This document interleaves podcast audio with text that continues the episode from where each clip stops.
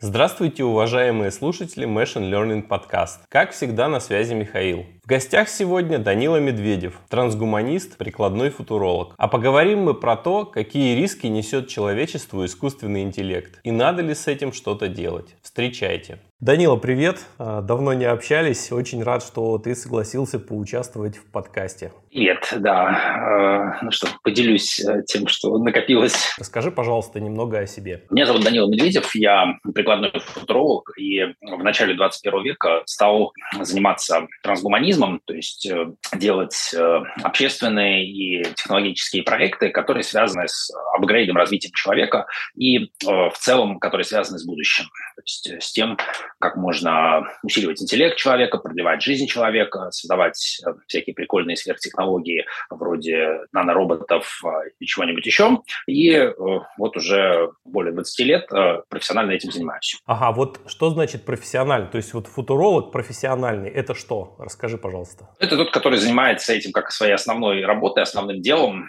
То есть есть люди, которые просто интересуются будущим трансгуманизмом, а я, э, как только узнал про возможность э, заморозки людей, создания нанороботов, создания сильного искусственного интеллекта, я понял, что это настолько важная вещь, э, настолько важная потенциальная возможность, что все остальное надо бросить и начать заниматься этим, чтобы это не означало. Ну, футурология — это про изучение будущего, я правильно тебя понимаю? Или а, футурология — это про изучение будущего как стартовый, стартовый шаг, то есть прежде чем мы можем что-то сделать, нам надо понять, а вообще в каком мире мы находимся, что у нас происходит вокруг, э, какие проблемы мы хотим решать. И вот это вот э, понимание мира, оно является необходимым для того, чтобы в нем адекватно действовать. То есть большинство людей э, мыслит не на 20, не на 50 лет вперед, большинство людей мыслит тем, что происходит вокруг них вот прямо сейчас, сегодня, может быть, до конца недели, а, и это мешает им менять мир и организовывать какие-то великие, влияющие на мир проекты. А, соответственно, если начать заниматься футурологией, причем ну, даже не как профессиональной карьерой, а просто какой-то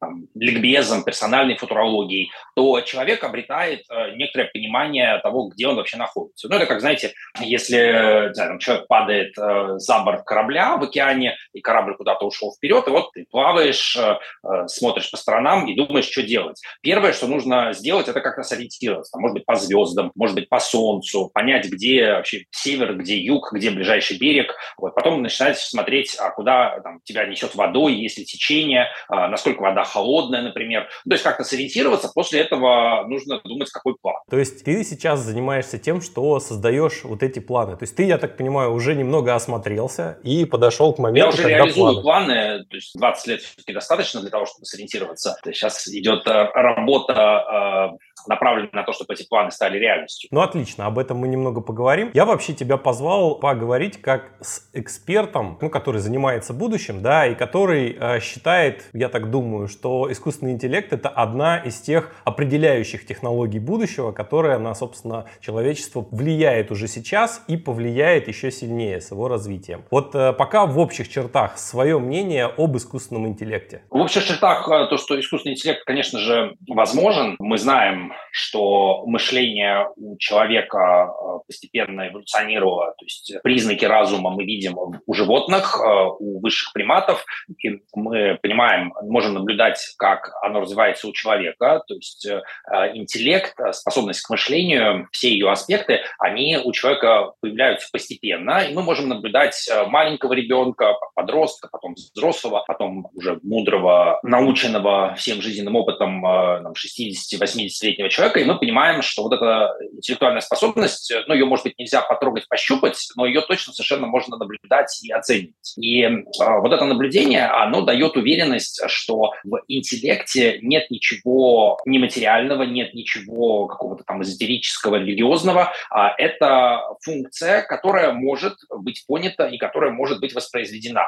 И вот э, те утверждения, которые последние 70 лет э, делают э, компьютерщики, специалисты по и когнитивные ученые, когда они говорят, что можно создать думающую машину, думающий искусственный интеллект, это, безусловно, так, конечно, можно. Вот. А дальше возникает вопрос, как это на самом деле сделать на практике, из чего этот интеллект состоит, какой интеллект есть вообще у нас самих. Вот. И тут то, что я думаю про искусственный интеллект, это то, что его почти никто нормально не понимает. Мое такое наблюдение, да, что вот все вот эти большие языковые модели, это мы как раз реализуем парадокс э, этого китайскую комнату Серля, по большому счету, да. Но с другой стороны, смотришь на это все, а ведь э, и на человека, когда смотришь, то думаешь, а не китайская или комната там. Мне кажется, здесь нужно дополнить вот эту э, идею, метафору э, китайской комнаты Серля. Предположим, что мы убираем из э, уравнения Серля, и вместо Серля ставим туда просто Васю. Вася, он просто рабочий с завода. И вот есть э, китайская комната, которая с ним разговаривает, есть Вася. Способен ли Вася понять, что вообще происходит? Способен ли он отличить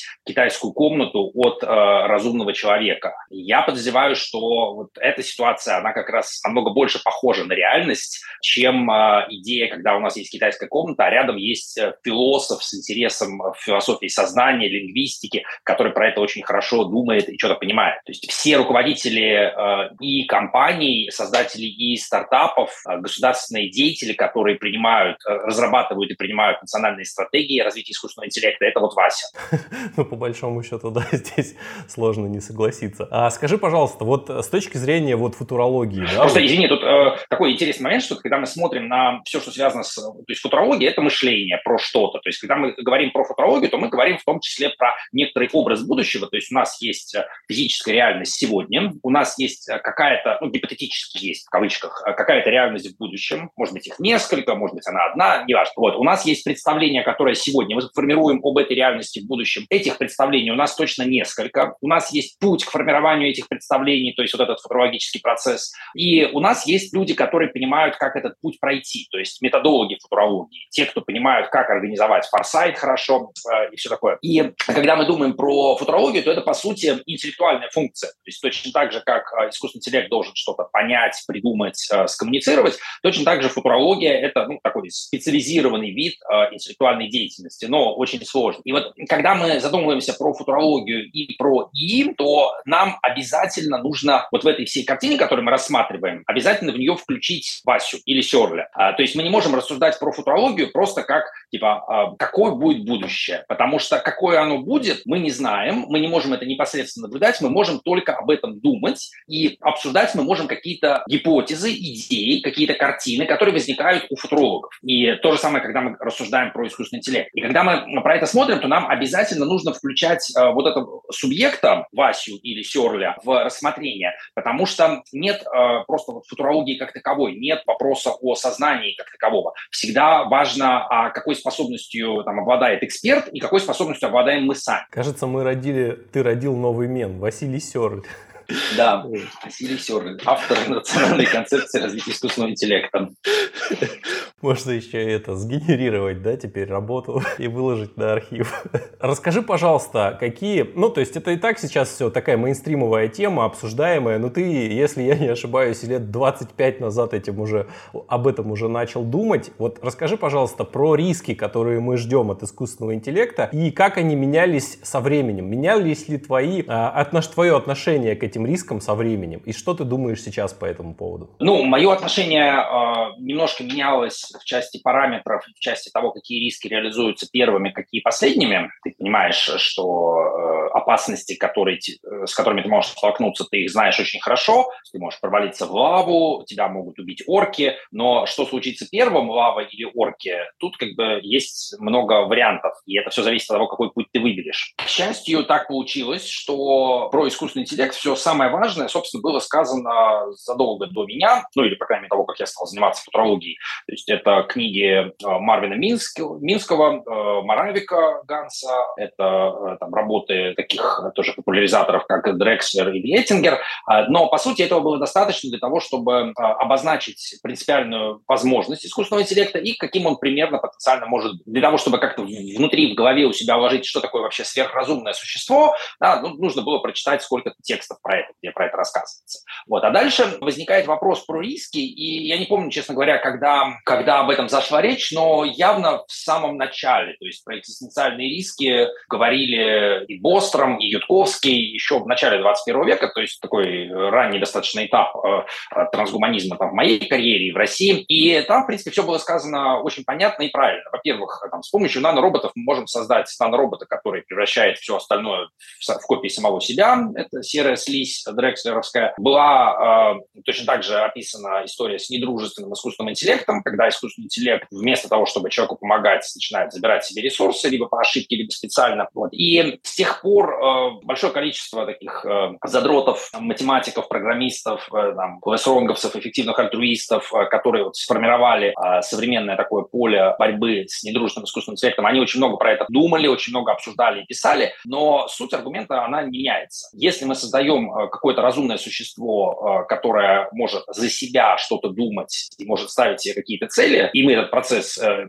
выпускаем из рук и перестаем контролировать, то черт его знает, что там может произойти. И вот это вот и есть суть главного риска создания искусственного интеллекта, что мы просто систему, которую мы и так-то не очень понимаем, глобальная цивилизация наша, там, социум, экономика, вообще техносфера, мы ее еще больше значит, спихиваем от себя и э, поручаем непонятно кому. То есть тут, грубо говоря, там Вася Серль э, берет и всю ответственность за все проблемы отдает э, чат GPT. Говорит, слушай, короче, ты умный, ты разбирайся. Вот. И что из этого произойдет, это уже Вася Серль не контролирует. Причем э, тут вопрос такой, что это может, могут быть риски, которые мы непосредственно будем переживать и ощущать, когда там, нас будут разбирать на атомы, а может быть это какая-то штука, что мы просто сходим со сцены тихонько, то есть мы создали этот сверхинтеллект, он там стал заниматься своими сверхинтеллектуальными делами, а мы просто умерли как динозавры. Это смотри, то есть сейчас мы себе шансы на то, чтобы не попасть под вечные мучения, мы себе немножко уменьшим, а остальным наоборот увеличим. Я хотел поговорить про Василис Крока, да, знаменитый, как один из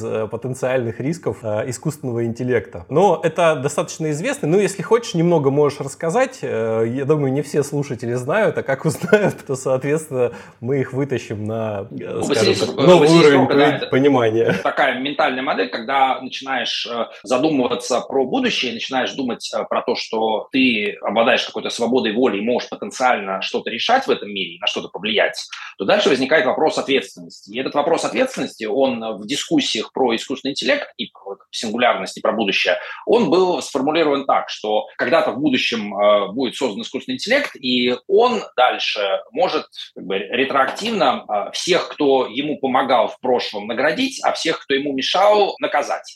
И э, когда ты сегодня что-то делаешь, то тебе нужно учитывать не только, что думают э, про твои действия твои единовременники, твои современники и люди, которые тебя окружают, с которыми ты как-то вот сейчас вот конфликтуешь или наоборот э, сотрудничаешь, а тебе нужно думать, как про твои сегодняшние действия будут думать субъекты, которые возникнут в будущем, далеком. То есть в том числе это похоже на то, как люди говорят, там, вот мои внуки, там что-нибудь, то есть мы вот для наших внуков должны там оставить им какой-то мир хороший, а идея Василиска Рока говорит, что не только только своим внукам, но еще и искусственному интеллекту, который кто-то создаст, ты оставляешь этот мир, и он дальше тебя будет э, либо за это награждать, либо он будет тебя наказывать. Звучит все еще немного страшнее, если учесть, что там в дискуссии обсуждалось не только, что он тебя будет наказывать за то, что ты как бы мешал его созданию, но будет тебя наказывать также за то, что ты знал, что нужно помогать, но при этом ничего не делал. Есть один очень важный момент, который в целом из этой дискуссии выпал вот, э, все последние 10-15 лет, или, там, не знаю, сколько, или даже дольше, сколько она там существует.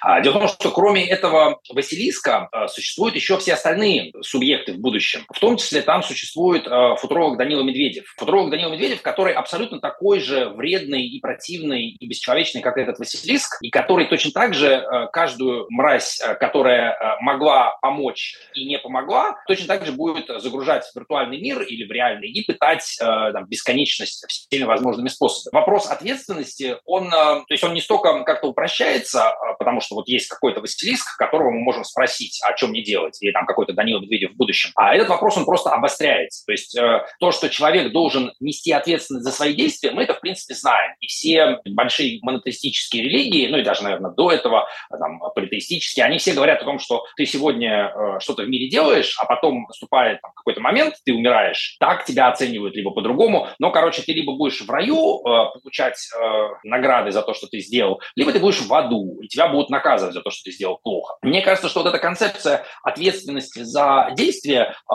ну, ее просто нужно людям все время э, напоминать. В капиталистическом, в потребительском обществе эта концепция уходит, потому что считается, что вот то, что в моменте сейчас происходит, то и важно. То есть вот тебя награждают тем, что ты получаешь зарплату или там, зарабатываешь на биткоинах или там, на акциях Теслы, а как бы никаких других последствий нет. А те, кто говорят э, сейчас про глобальные проблемы экологические, такие как глобальное потепление и все э, остальное, э, пытаются обратить внимание людей на то, что, ребята, там, без э, природы, без еды вам вообще будет очень грустно, даже если вам сегодня кажется, что это очень хорошо там, использовать э пластиковые пакеты или ездить там, на внедорожнике, но потом вам будет плохо. Вот. А вот эта идея Василиска Рока или там, злого футуролога в будущем, она э, напоминает, что все еще как бы э, хитрее, ставки еще выше. То есть э, вопрос здесь не только в том, что вы чуть-чуть небольшой вносите вклад э, в то, чтобы там, загрязнить окружающую среду и сажать сколько-то ресурсов. А здесь речь про другое, про то, что у вас есть ваша жизнь, э, там, 20-30 лет э, какой-то интеллектуальной активности,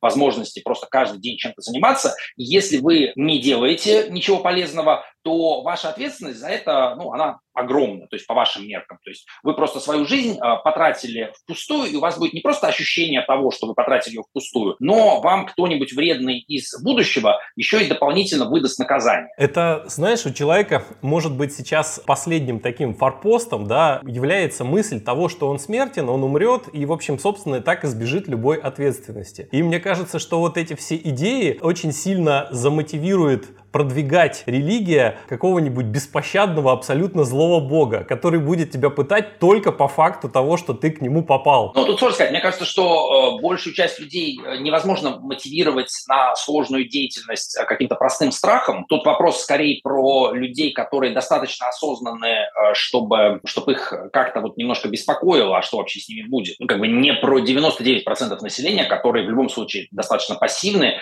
и у которых просто там не хватает ни агентности, ни практики э, там, решения каких-то проблем, каких-то задач.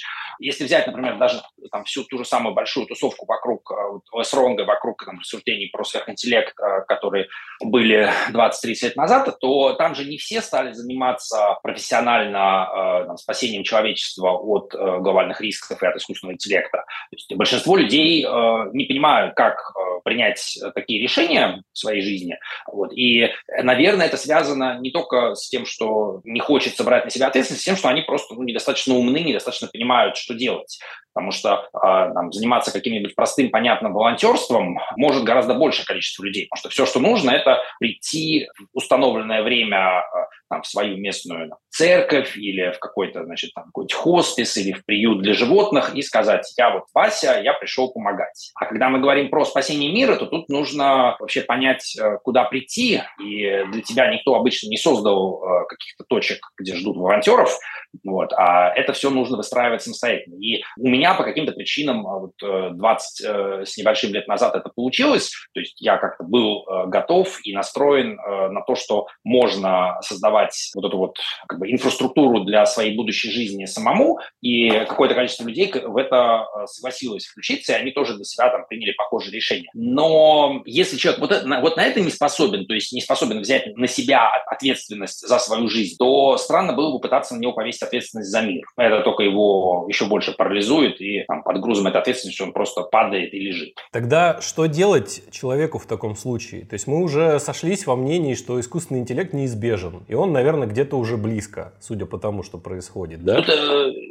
во-первых, э, я здесь скорее э, там, принципиально скажу, что невозможно Васе Серлю объяснить, что такое искусственный интеллект, и уж тем более ему невозможно объяснить, как это может все стратегически разворачиваться. То есть э, не случайно большинство дискуссий в интернете, которые сейчас про искусственный интеллект ведутся, в том числе дискуссии с участием самых верхних руководителей этого всего, то есть включая там и Сэма Аутмана из OpenAI, и Илона Маска, который инициировал создание OpenAI когда-то, и значит, всех остальных а, там, специалистов по искусственному интеллекту, владельцев компаний, CEO технологических компаний. Там все дискуссии, они ведутся про э, не про реальные вопросы и проблемы, они ведутся про понятные вопросы и проблемы. То есть что значит понятные? Вот есть какое-то количество идей э, на повестке дня, которые людям привычны. Глобальное потепление, права на аборты, гендеры, э, война на Украине, полетим ли мы на Марс. То есть есть какой-то список вопросов, по, которым, по которому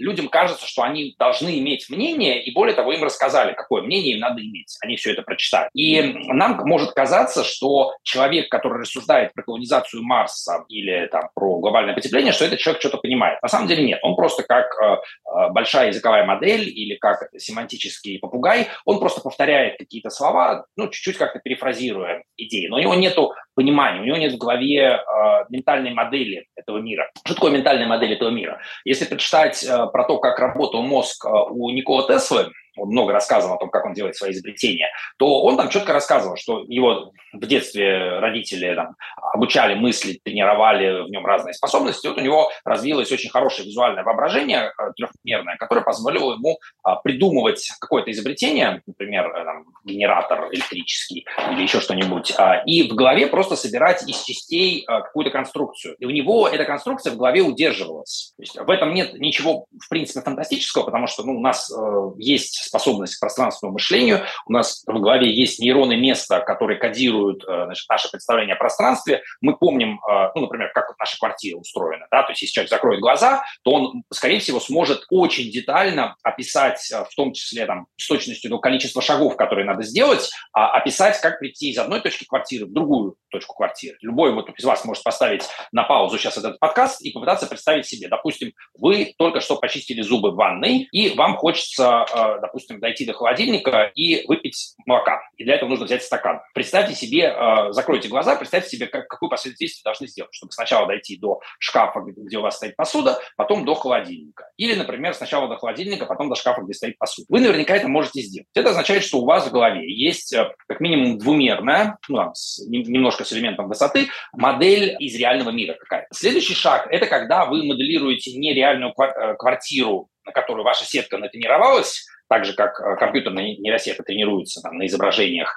Вот. А теперь вы представьте себе какую-то абстрактную новую э, квартиру, не вашу. Дальше попытайтесь представить себе все ее детали, все ее части. Если вы долго будете подобными вещами заниматься, у вас разовьется пространственное воображение, и, может быть, там вы постепенно через, не знаю, 10-20 лет станете дизайнером интерьеров или архитектором и сможете нормально что-то такое проектировать, придумывать у себя в голове. А если представить себе, что вы еще и гениальный от рождения, как Никола Тесла, то вы, может быть, сможете изобретать какие-то новые вещи, принципиально новые. Дальше, соответственно, э, мы можем начать думать не только про физический мир, мы можем начать думать э, про какие-то а, абстрактные конструкции, например, про структуру организации или про политический процесс, а, или там про развитие цивилизации, развитие экономики. То есть думать уже не только об объектах, которые можем вообразить конкретных в голове, а думать про какие-то абстрактные конструкции, которые у нас типа, сначала реальный физический мир, потом мы поднимаемся на один уровень абстракции, мы про него думаем, потом мы это обобщаем и переходим переходим от конкретной квартиры к абстрактной квартире, то есть все разные квартиры, в которых вы когда-либо были, над ними есть э, абстрактная квартира вообще, которая даже не трехкомнатная, она n-комнатная, в ней может быть несколько э, санузлов, платоновская идея квартиры идеальной вообще. Вот. И вы, если вы можете думать вот на том уровне, да, то вы дальше потенциально можете сдвинуться от квартир к многоквартирному дому, к городу, к социуму. И вот когда человек туда доберется в плане своих интеллектуальных возможностей, в плане плане способности воображать, в плане способности осознанно работать с этой моделью. То есть не просто, когда вы спите, например, и вы там по какому-то выдуманному миру бродите, и вам что-то кажется, вы что-то воображаете,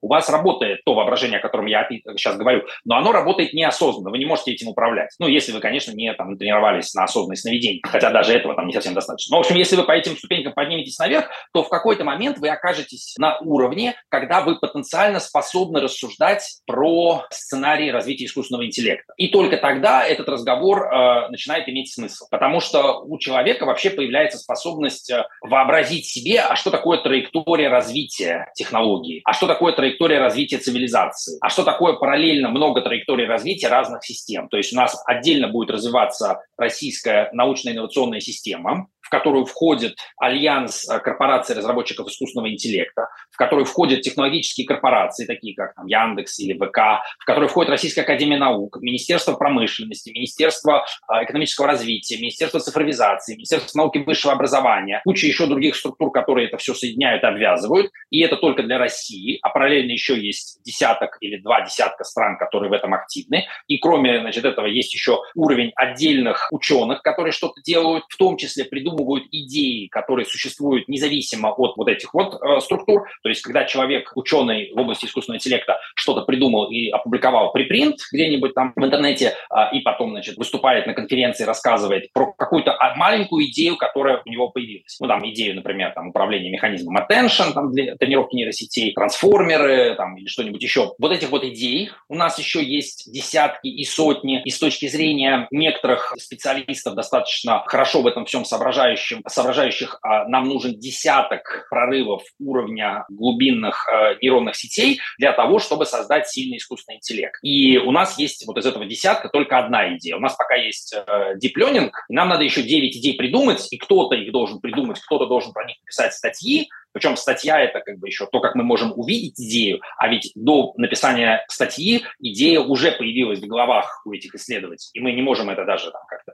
идентифицировать. Только когда мы вот это вот все сможем вместе собрать и вообразить, у нас появляется возможность как-то э, осознавать, а как искусственный интеллект может развиваться. Естественно, некоторые люди скажут, что нафиг эту всю сложность, Данила переусложняет, можно просто сесть и просто вообразить, ну там задать себе вопрос, типа, а как оно все будет, и дать на это какой-то ответ. И здесь проблема в том, что субъективно им может казаться, что это достаточно просто. Или я даже не могу их как-то переубедить. Э, то есть если человеку кажется, что он может, прочитав романы Азика Азимова, рассуждать про то, как будут вести себя роботы, ну, типа, вот у них же есть три закона робототехники, робот должен подчиняться, давайте мы просто эти три закона, значит, им пропишем, а вот там компания Apple, а вот там компания Google, а вот, значит, Маск обещает, что он сейчас сделает роботов, роботы там отберут эту работу, мы будем сидеть ничего не делать. Ну, как бы, если человеку нравится вот так рассуждать, он, конечно, имеет на это полное право. У нас пока еще свобода мысли, но, на мой взгляд, к реальности это имеет очень слабое отношение и к будущей реальности. Слушай, ну вот э, ты сейчас говорил про вот такой некий умственный апгрейд человека, да? А вот с учетом того, что такое идет стремительное развитие искусственного интеллекта, и, ну, рано или поздно, возможно, даже вот эта китайская комната в виде большой языковой модели уже будет способна решать задачи того искусственного интеллекта сильного, которого мы представляем. Мы, на самом деле, не знаем, да, откуда придет вот именно тот сильный искусственный интеллект. Какая нам разница, как действует китайская комната, если она превращает человечество в скрепки, ну, точнее всю вселенную, да, нам по большому счету никакой роли не играет то, как она это делает, да, как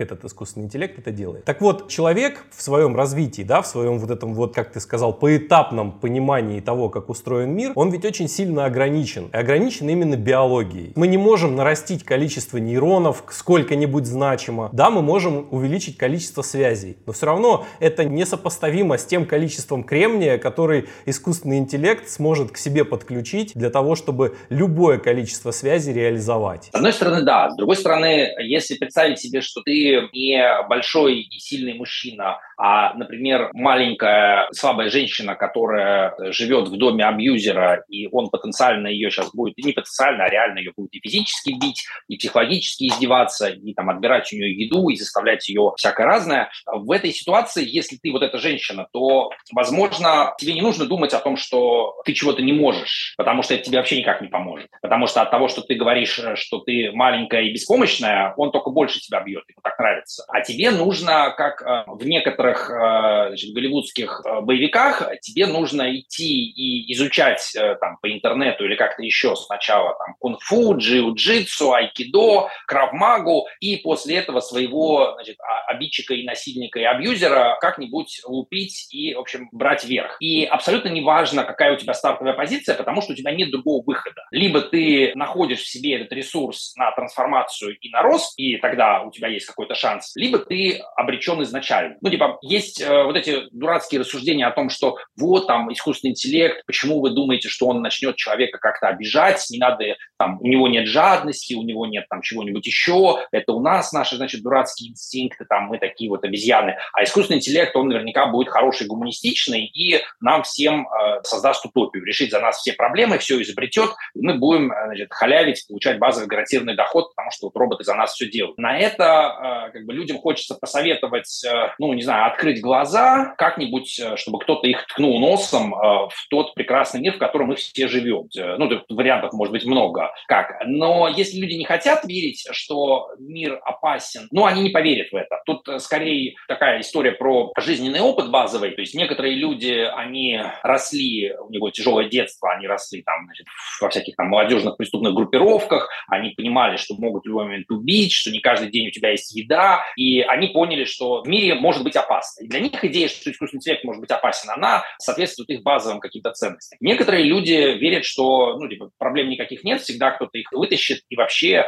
типа, ничего страшного в мире не происходит. А даже когда они видят новости по телевизору, они все равно внутрь себя глубоко не пускают. Я здесь, честно говоря, я не психотерапевт, то я не знаю, как людям с этим разбираться, тем более не могу дать какой-то универсальный совет, который подойдет всем. Но я могу точно сказать, что мы знаем, что живые существа и разумные существа, они как бы склонны забирать себе ресурсы иногда и делать это в том числе в ущерб э, другим существам. И достаточно просто посмотреть на долю э, вообще человека и наших домашних животных в биомассе, что мы там, сожрали и уничтожили практически всю дикую природу, которая была, и в общей биомассе дикие животные это по-моему, там 3%, если говорить про млекопитающих, вот, а все остальное, 97%, это 30% человек и 67% это всякие коровы, овцы, лошади, в общем, те, кто нам принадлежат, наши рабы. И думать, что искусственный интеллект каким-то образом не будет участвовать в этой дележке ресурсов, это довольно странно. Если человек э, мыслит не очень масштабно, а воспринимает себя кем-то очень маленьким, то ну, он вот все равно не будет про это задумываться. Так же, как про это не будет задумываться там мышь или овца. То есть он такая, типа, что я не знаю, сколько там, что такое миллиард, вот я просто вот здесь живу, мне тут хорошо. Особенно если учесть, что языковые модели, собственно, учатся на всех тех текстах, которые и написали эти люди, обладающие теми характеристиками, про которые, да, ты рассказал. Ну, я тут могу сказать, что э, они ж, э, учатся не только на текстах, которые вот про эту мотивацию, и то, что нас немножко спасает, это то, что они учатся на текстах, э, написанных дебилами, потому что в интернет-то всех пустили. И чисто так из э, какого-то такого любопытного науч... научного любопытства и интереса было бы прикольно взять тексты, написанные умственно отсталыми, если есть доступ к каким-нибудь э, базам, э, допустим, школьных сочинений, если можно их отсортировать по уровню дальнейших результатов, то есть кто какие получил оценки на ЕГЭ и кто там поступил куда-то, кто нет. А лучше бы, чтобы из прям психиатрических больниц, э, что там пишут э, сумасшедшие, и натренировать искусственный интеллект вот именно на э, каком-то безумии, посмотреть, как он будет себя вести. Ну, мне кажется, предыдущие языковые модели, они как будто как раз тренировались на таком.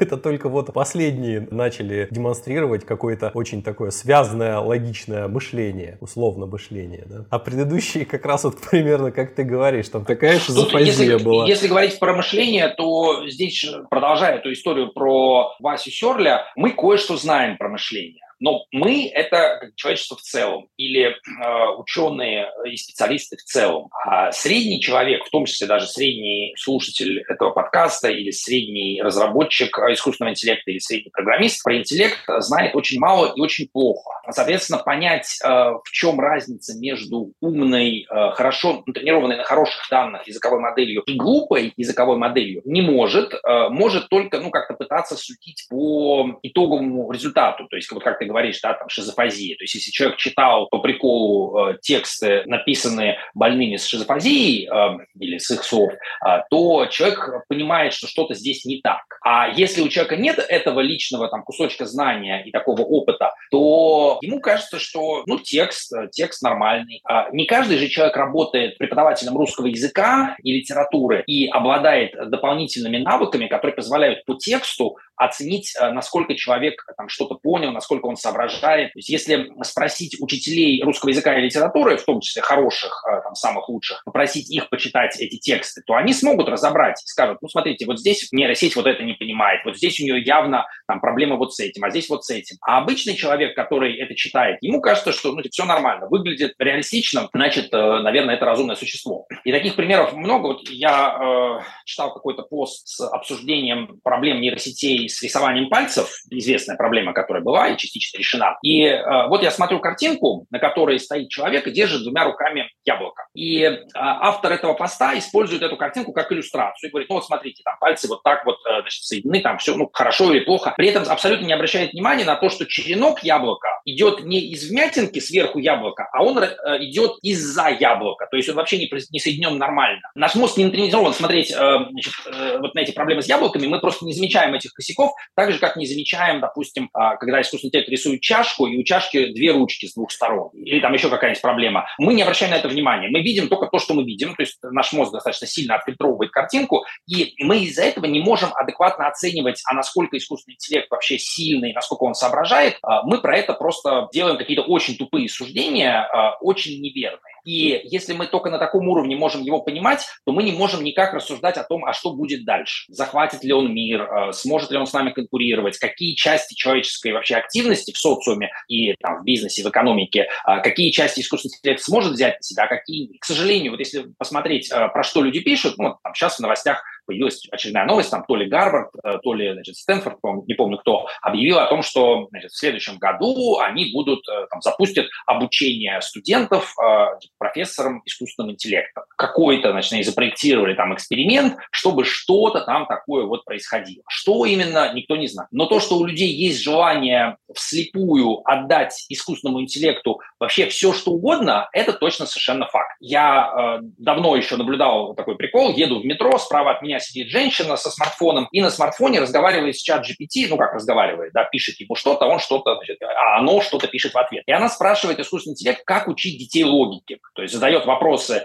там, какие плюсы обучения детей логике. И она, ну как бы, она думает, что вот это вот э, значит, дурацкая программа понимает ответ на этот вопрос и может ей дать реально какое-то решение. И это то, что люди готовы делать уже сейчас. Они готовы там, э, передавать искусственному интеллекту написание инвестиционных презентаций для стартапов, э, законопроектов, э, то есть все что угодно, юридических каких-то документов. А им кажется, что это прикольно. Ну, действительно, в итоге кажется, что искусственный интеллект сделал работу. Но если человек не понимает содержание этой работы, то ему нельзя доверить принятие решения о том, кто это будет делать. Это как если вы идете в больницу, больницу, например, лечиться, и вам нужно, чтобы врач э, вам написал рецепт. Представьте себе, да, тут известная проблема, что у врачей э, не очень понятный почерк рукописный, и вот они какие-то каракули пишут, и вы не можете разобрать, что это такое. Но вот когда вы с искусственным интеллектом работаете, и когда э, вы, скажем, говорите, искусственный интеллект, разберись, чем я болею, и напиши рецепт, и план лечения. Вот он тоже пишет что-то вот такое, то, что похоже на рецепт, похоже на почерк врача, но содержания там нет никакого. И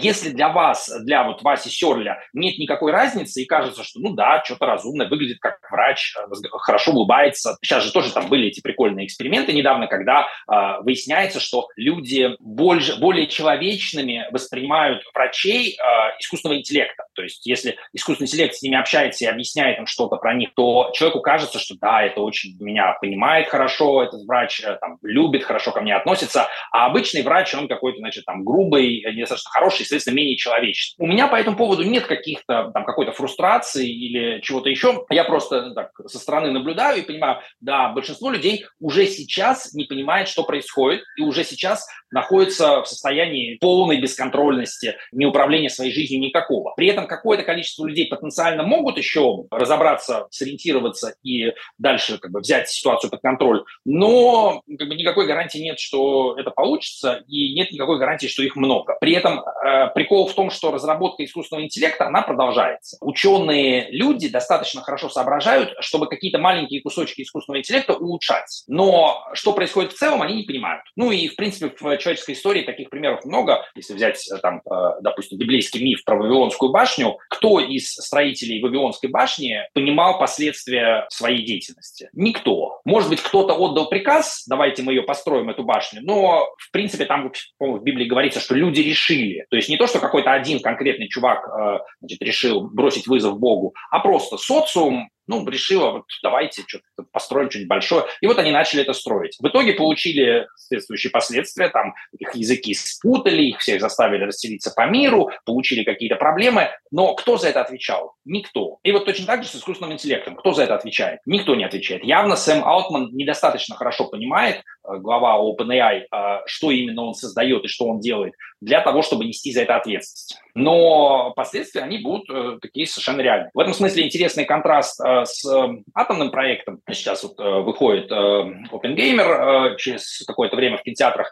И вот создание атомной бомбы – это был пример, когда люди были способны понять, что они сотворили, хотя бы после того, как они это сотворили, и э, по этому поводу как-то отрефлексировать, осознать э, последствия, глобальность, опасность. А в случае с искусственным интеллектом э, пока что не похоже, чтобы кто-то осознавал, э, что именно происходит. То есть многие про это пишут и выступают, но как бы ментальной модели внутри в голове у них нет. Но здесь, если на это посмотреть еще шире, то мы вообще постепенно так-то цифровой гулаг строим, да, не только благодаря искусственному интеллекту. И тоже с криками там «Ура! Как классно! Безопасность на дорогах!» там и все такое. Но во что это выльется, мне кажется, далеко не каждый пытается оценить. Это верно, но если посмотреть на это системно, то трансформация общества в цифровой гулаг или даже там тотальная виртуализация а это что-то, что происходит на уровне, на системном уровне социум, на уровне каких-то общественных структур э, больших, а развитие искусственного интеллекта – это что-то, что происходит на всех уровнях, то есть и на уровне социума, и на уровне всей цивилизации, и на уровне индивида.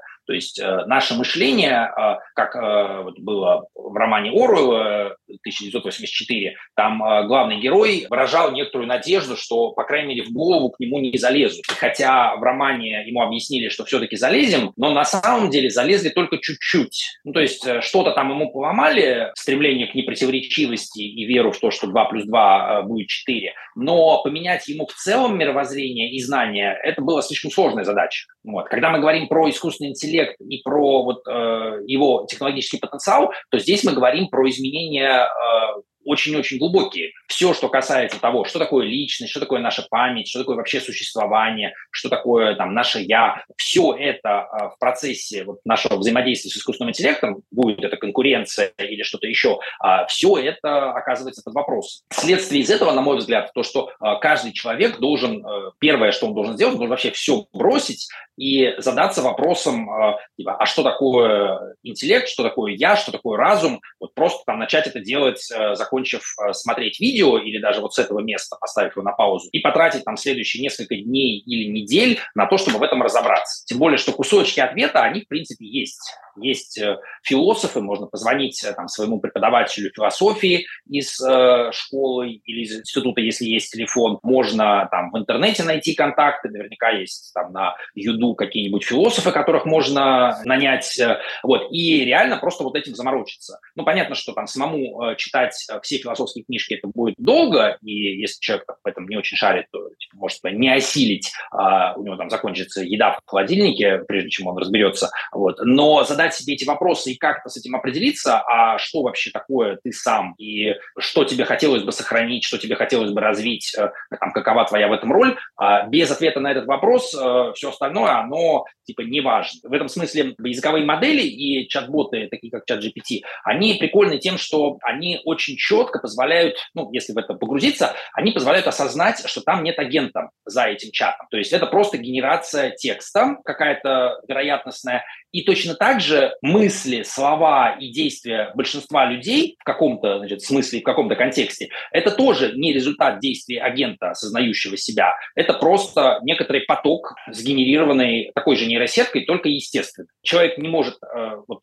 если через эту призму посмотреть, э, некоторые люди не могут ни сказать, ничего полезного, не написать ничего полезного, не подумать ничего полезного, ну, то есть полезного вообще содержательного, не сделать ничего содержательного. И первое, как бы, что нужно сделать, э, это всегда, это осознать проблему, то есть человек такой должен сказать, блин, я же вообще на самом деле практически не соображаю, какой же я человек разумный, я тупая овца просто. И такой остановился и пошел разбираться. Благо, в отличие от овцы, которой деваться некуда, у человека есть всегда потенциал. То есть у нас есть книжки, интернет, специалисты, можно вызвать себе там коуча, психотерапевта, философа, и сказать, там, позвать их прямо вот троих и сказать, здравствуйте, вот у нас зум-звонок, да, типа у меня к вам есть вопрос, вот мне надо понять, насколько я вообще сознающая, соображающая личность, типа в какую сторону мне двигаться, что мне делать, там, не а, какие мне купить э, там сумочки, отпуск, а, как, где провести, а реально вот задуматься вот об этом. Как бы это единственный вариант э, действий, и это же одновременно и некий фильтр. То есть люди, которые не делают этого, ну, они, собственно, и не разберутся никогда, потому что типа насильно у нас никто э, людей не просветляет. Ну, как просветляют, может быть, там в тоталитарных сектах, но как бы не с тем результатом все равно, который здесь будет полезен. Вот послушали сейчас нас люди, да, вот ты сказал паузу поставить и идти разбираться, и побежали задавать вопросы философскому чату GPT, да? В самом начале, как прям первый шаг, это на самом деле э, не самая плохая идея, потому что, очевидно, будут какие-то отсылки на нормальные источники, то есть без проблем можно это сделать, потому что если ваш уровень осознанности такой низкий, что ответы чат GPT вам кажутся мудрыми и разумными, то для вас, возможно, это будет шаг вперед. Потому что чат GPT, в отличие от большинства зрителей этого подкаста, он прочитал все философские книжки, которые там в базе там, Google Books или какие там использовали для тренировки, были доступны. Прочитал э, subreddit Air Philosophy, и так далее, и так далее. Поэтому в плане начитанности, пусть, может быть, неспособности с этим что-то делать, а, чат GPT, ну, нормально, пожалуйста. Но, с другой стороны, точно так же можно и в Гугле это набрать, ну, или там в, какой-нибудь, в каком-нибудь новом нейросетевом поиске типа метафор, а, например, а, задать себе какой-то вопрос, задать ему какой-то вопрос и дальше пойти читать. Но тут еще проблема какая? Если вернуться к вопросу о механизмах мышления и об эволюции мышления, есть э, такой прикольный автор Билл Бензон, еще живой, и там, у него был коллега Дэвид Хейс, которые э, написали очень хорошую статью про эволюцию э, мышления, evolution of cognition, которые они ввели четыре ранга уровня мышления в культуре, где первый это был просто появление речи у человека, которая позволила нам выделять какие-то объекты, как-то их помечать. Затем следующий этап это письменность, э, затем вычисление и алгоритмы, и затем уже там, сложная логика и компьютерные какие-то модели. Так вот, если к второму уровню вернуться, то появление письменности, оно дало человеку способность какие-то такой штуки, как металингвистическое определение. То есть, когда мы с помощью языка что-то определяем. Ну, например, там, что такое там, свобода, мудрость. Мы не можем потрогать свободу в реальном физическом мире, но мы можем определить свободу через другие слова. И э, через другие слова, через другие, а где-то внизу у нас есть там э, метафоры. Э, метафора – это инструмент первого уровня мышления, то есть речевого, когда мы по аналогии там что-то объясняем и можем объяснить, что такое свобода. Ну, показываем, например, что вот у нас э, шел какой-нибудь тигр, да, он там упал в яму, и вот у него свободы нет а вот он там упала палка туда, какой-нибудь там, не знаю, человек столкнул туда палку, э, тигр выбрался наверх, вот у него свобода появилась. С помощью метафор можно человеку какие-то вещи объяснить, но с помощью э, механизма металингвистической дефиниции это делается гораздо лучше. И разбираться со сложной философией, стратегией, природой искусственного интеллекта, там, глобальными рисками, футурологией гораздо лучше, когда вы хорошо владеете вот этим вторым уровнем. И если большинство людей э, как бы недостаточно хорошо этим вторым уровнем владеют, то есть я не сомневаюсь, что если мы возьмем какого-то человека, который работает да, там, бизнес-архитектором, а, директором по стратегии, философом, то у этого человека, ну или там, психотерапевтом там, с опытом работы 30 лет, то этот человек наверняка хорошо умеет думать, и обладает ну, таким очень хорошим контролем за своим собственным мыслительным аппаратом. Соответственно, этому человеку можно объяснить словами что-то довольно хорошо. Но большинство людей, которые занимаются копирайтингом, маркетингом, проектным менеджментом, там, работают менеджерами в Макдональдсе, у них нет вот этой вот прокачанной способности понимать то, что им объясняют словами. Они просто реагируют на ключевики. Более того, наше общество в целом, современное в силу разных причин, так устроено, что иногда люди, которые достаточно высоко находятся и руководят корпорациями или даже там, государствами, они тоже э, просто на ключевые слова реагируют и на метафоры. Как бы им не нужно по какой-то причине э, сложные мысли думать и со сложными вещами разбираться. А даже те, которым нужно, ну, как бы они не умеют, никто их нормально не оценивает, и им, в принципе, кажется, что и так хорошо. Это все к, э, к тому, что как первый шаг опереться на искусственный интеллект, например, задать вопрос чату GPT, типа, а что вообще с этим делать? подскажи мне выход, подскажи мне план, подскажи, кого читать, куда идти, кого спросить, как правильно сформулировать вопрос. Типа начать разбираться можно и с этой точки. Главное не думать, э, как вот у той женщины в метро, э, не думать, что искусственный интеллект тебе даст сразу прям полноценный готовый ответ, по которому ты будешь дальше двигаться. Типа как учить детей логике, а вот так. Тын -тын -тын. Если это рассматривать как часть э, пути к там, самопознанию, самоосознанию, то почему бы и нет? Ну вот то, о чем ты говоришь, ведь на самом деле, ну, будем честны, да, ведь очень мало кто пойдет э, делать. Так вот, что в этом случае? Обречено человечество? Хороший вопрос. Э, во-первых, э, в человечестве есть такие люди, есть такие люди. Как бы обречено ли оно в целом? Вопрос сложный и непонятный, потому что кто-то понимает, что будет происходить и что может происходить, а а кто-то не понимает и разобраться с этим в принципе не способен. Поэтому тут надо скорее смотреть на то, могут ли с этим разобраться какие-то люди, которые ответственны за то, что происходит. Ну вот, допустим, мне пишут и зовут там, принять какое-то участие. Вот наше правительство поставило вопрос о там, разработке новой стратегии развития искусственного интеллекта, там ее как-то расширении. У нас этот документ был принят в 2019 году, национальная стратегия развития искусственного интеллекта, по-моему, это постановление правительства.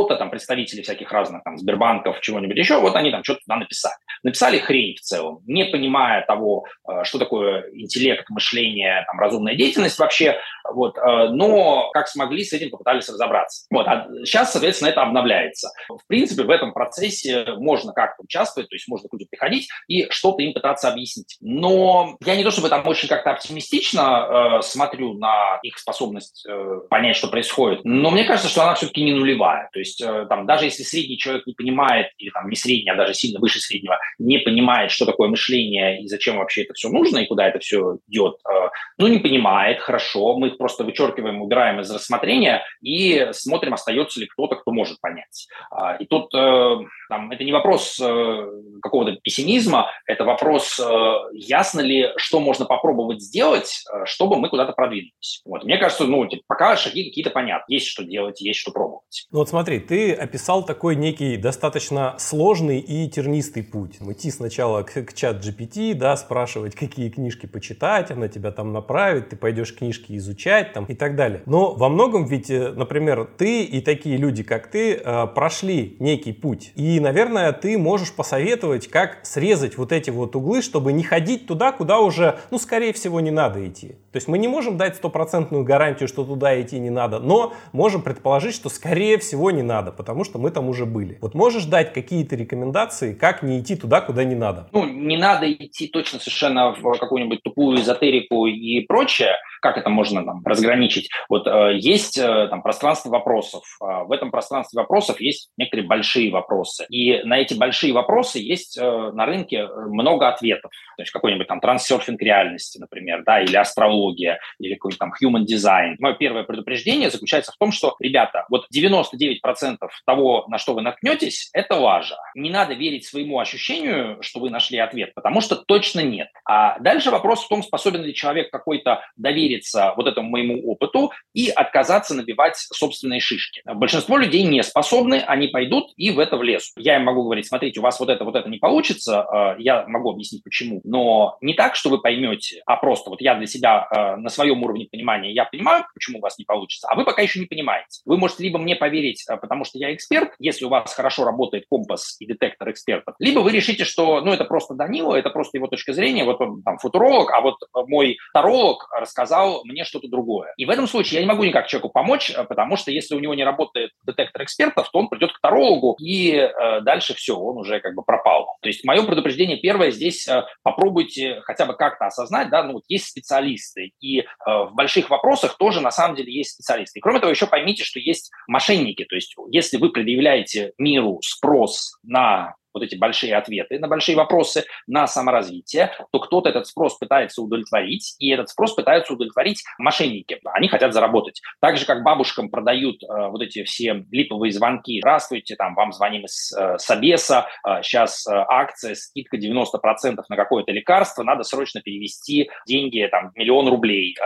вот, потому что у вас страшная болезнь, вот вы там проверялись в больнице, мы вам, вас сейчас спасем. И только ни в коем случае не говорите вашим родственникам, а просто переводите деньги. Вы же знаете про про то, что есть такие схемы, такие схемы развода. Так вот, мировоззренческие такие же схемы развода действуют и на более сложных вопросах. То есть, когда вам рассказывают про политику, про то, значит, кто хороший, кто плохой, про то, как устроен мир, про то, зачем вообще вы живете, вам, вас тоже обманывают мошенники. И как бы классические мошеннические схемы, то, что э, у Ильфа и Петрова вот эти вот ксензы, которых он описывал, да, которые охмуряли кого-то, да, и то, что, значит, коммунисты называли и а, марксисты э, называли религию опиумом для народа, да, это именно про это. То есть приходит приходят мошенники и впаривают вам суррогат, вместо того, чтобы дать вам настоящий ответ. При этом я вполне уверен, что нормальные ответы могут быть созданы, спроектированы, и вообще-то можно людям объяснить, как устроен мир, так, что им это будет понятно, и что это будет более-менее правильно. Но э, я вам могу точно совершенно сказать, что на рынке сейчас этого нет. Хорошо. Как подступиться к тому, чтобы это появилось на рынке? То есть в полной растерянности сидит человек и думает, ну, не философские ж книги всю жизнь читать, де действовать как-то надо. Очень тяжело э, помочь людям, которые находятся по своей собственной воле где-то далеко и у которых есть э, все защитные механизмы, э, которые мешают им чему-то научиться и что-то понять. То есть если, допустим, посадить человека, как в 1984, в комнату 101 и э, начать с ним работать, да, то можно его, можно его сломать, можно его починить, можно разные вещи сделать. Вот. В ситуации, где человек просто находится под воздействием вот этого всего информационного шума, как я ему помогу? Есть исследования, очень много их э, про то, что даже там родители и школа очень ограниченный дают э, эффект, и очень э, как бы слабо могут в целом повлиять на траекторию человека жизненно. Очень много факторов, с которыми приходится конкурировать. Типа, я могу человеку привести какие-то ориентиры, какие-то зацепки, какие-то э, аргументы, но, во-первых, для этого, конечно, нужна там, нормальная обратная связь, то есть нужно быть в диалоге с человеком, чтобы я мог понять его ситуацию, где он сейчас находится в своем понимании, и помочь ему как-то пройти в какое-то нормальное состояние. Можно сказать э, людям, что, ребята, вот вопрос о том, что такое интеллект, что такое разум, что такое ваша личность, личность, он, э, ну, во-первых, он сложный, во-вторых, он важный, и из-за того, что он важный, вам нужно просто выделить в своем бюджете времени э, на это какой-то ресурс, а то, что он сложный, должно э, вас убедить в том, что вы вот за пять минут с этим не разберетесь. Надо нормально отнестись к тому, что это такая длинная задача. Дальше нужно понимать, что человек в своем развитии, он проходит определенный путь, и есть психология взросления, Роберт Кеган и другие авторы, которые описывают, что у человека иногда там, мозги встают на место только к 50-60 годам, и то не у всех. Поэтому то, что вы сегодня чего-то не понимаете э, в 20-30 лет, это нормально. Относитесь к этому как к чему-то нормальному. И точно так же, как э, девочка может рожать детей только там с 13 плюс-минус лет, когда у нее началась менструация, и организм подготовился к тому, чтобы рожать ребенка, точно так же родить э, нормальное мировоззрение вы сможете только в определенном возрасте можно этот процесс пытаться ускорить, но прям вот не радикально. Там ребенок в два года не может забеременеть и родить кого-нибудь. Не приспособлено еще, вот не встали на место все части. И то же самое у вас в голове. Это как бы первое, что нужно понять. А дальше вопрос, э, как это все приоритизировать, как себя мотивировать, это реально большая сложная задача. Людей программируют в нашем обществе на то, чтобы они выполняли определенные роли, так же, как это всегда было в любой культуре. То есть человеку транслируют роль, например, потребителя, роль э, сотрудника компании, роль э, там, избирателя. А, и вот эти вот роли, их навязывает огромное количество книжек, фильмов, а, пропаганды государственной, коммерческой пропаганды, рекламы. А если у меня есть какая-то альтернативная а, модель поведения, то общество, конечно, к этому насколько-то толерантно, но оно говорит, слушай, если у тебя есть какая-то альтернативная модель, ну давай, выступи на конференции TED, расскажи за 15 минут одну идею так, чтобы всем было понятно с красивыми картинками. Или там создай какую-нибудь секту, да, в которой люди, вот ты им что-то им объяснил, и дальше ты говоришь, следующее, несите там свой магнитофон, продавайте, несите деньги сюда, копилку открывайте вашу. Ну, то есть есть какие-то модели, в том числе для переубеждения людей, которые социально санкционированы и допустимы. Но иногда так получается, что правильный ответ, он лежит за рамками этих моделей. Если мы говорим здесь, вот вдумайтесь, да, мы говорим, вот мы создаем искусственный интеллект, там, человечество создает искусственный интеллект, этот искусственный интеллект может стать сверхразумом. Что такое сверхразум? Значит, он будет в тысячу раз умнее, допустим, чем вот Вася или даже чем Серый, как утверждают там, и Курсовал, и Ютковский, и там, Илон Маск, вот сверхинтеллект. Дальше мы говорим о том, что, ну, возможно, что человеку нужно как-то параллельно развиваться, мы сейчас вообще даже не затрагиваем, как именно, какие методы мышления интеллекта могут быть, но вот как-то он, может быть, будет развиваться, чтобы хотя бы как-то с этим искусственным интеллектом сравниться. То есть вам надо там, значит, оказаться в сто раз умнее, чем вы сейчас. Ну, типа, это точно сложная задача, точно вы не можете с сегодняшнего своего уровня понять полностью, как ее решить. И точно совершенно, если бы в обществе были надежные способы сделать э, из каждого человека там, гениального математика, гениального менеджера, гениального генерала, то мы бы наблюдали, что вот эта фабрика по производству таких гениев, что она очень сильно влияет на мир, да, что у нас все ученые, допустим, офигенные, все генералы прекрасные, там все менеджеры отличные. А то, что мы наблюдаем, это мы наблюдаем, что весь вот этот вот интеллект, он размазан по обществу очень тонким слоем, и там где-то вот, где вопросы сложные сверху, там интеллекта вроде чуть-чуть больше, но не сильно больше. И как э, закон Паркинсона говорит, что каждого э, человека продвигают на работе до уровня его некомпетентности, то есть до того уровня, когда он наконец-то перестает справляться с задачами, которые у него есть, и в результате получается, что все люди, которые есть в обществе, они все в целом некомпетентны на том уровне, на котором они должны работать. Это то, что мы наблюдаем. Если бы у нас были работающие технологии перестройки человеческого разума и человеческого мировоззрения и понимания, то, наверное, мы бы этот закон Паркинсона преодолели бы. И у нас э, в каждом месте в обществе э, люди были бы с избытком способны каждый там, преподаватель, э, допустим, учитель в первом классе, который учит детей читать и писать, он бы знал еще лингвистику на уровне там, Нового Хомского и такой, ну, я, короче, все понимаю. Он бы при этом комфортно себя чувствовал, решая маленькую задачу, потому что, ну, почему бы не расслабиться и не решать маленькую задачу. При этом он был бы способен и э, двигаться, если надо, куда угодно вверх. Но мы этого не наблюдаем. И поэтому у меня здесь нет, естественно, простого решения. У меня есть только попытки объяснить, что задача сложная, э, это нормально, что она там, супер важная, Э, и для вас, и для всех, и что реально это нужно приоритизировать. Есть э, понимание, что наверняка вот это объяснение, его тоже можно упаковать, э, порезать на части и заложить в какой-то э, приемлемый для общества, понятный для общества формат, потому что, ну, например, обучение людей науке, да, его же мы смогли порезать на части, и науки учат э, в течение там, 10 лет в школе по частям, то есть вот здесь чуть-чуть, здесь чуть-чуть, здесь чуть-чуть, а потом в итоге иногда даже получаются люди, которые хорошо шарят в этом всем и сами становятся прекрасными учеными, там делают какие-то гениальные прорывы, открытия, типа, насколько-то это работает. И, наверное, точно так же можно и объяснить людям, как думать, построение этой системы для э, воспитания думающих людей, мы пока вот только начинаем. Нейроинтерфейс же нужно просто подключить. Просто. Но, к сожалению, тут проблема пропускной способности.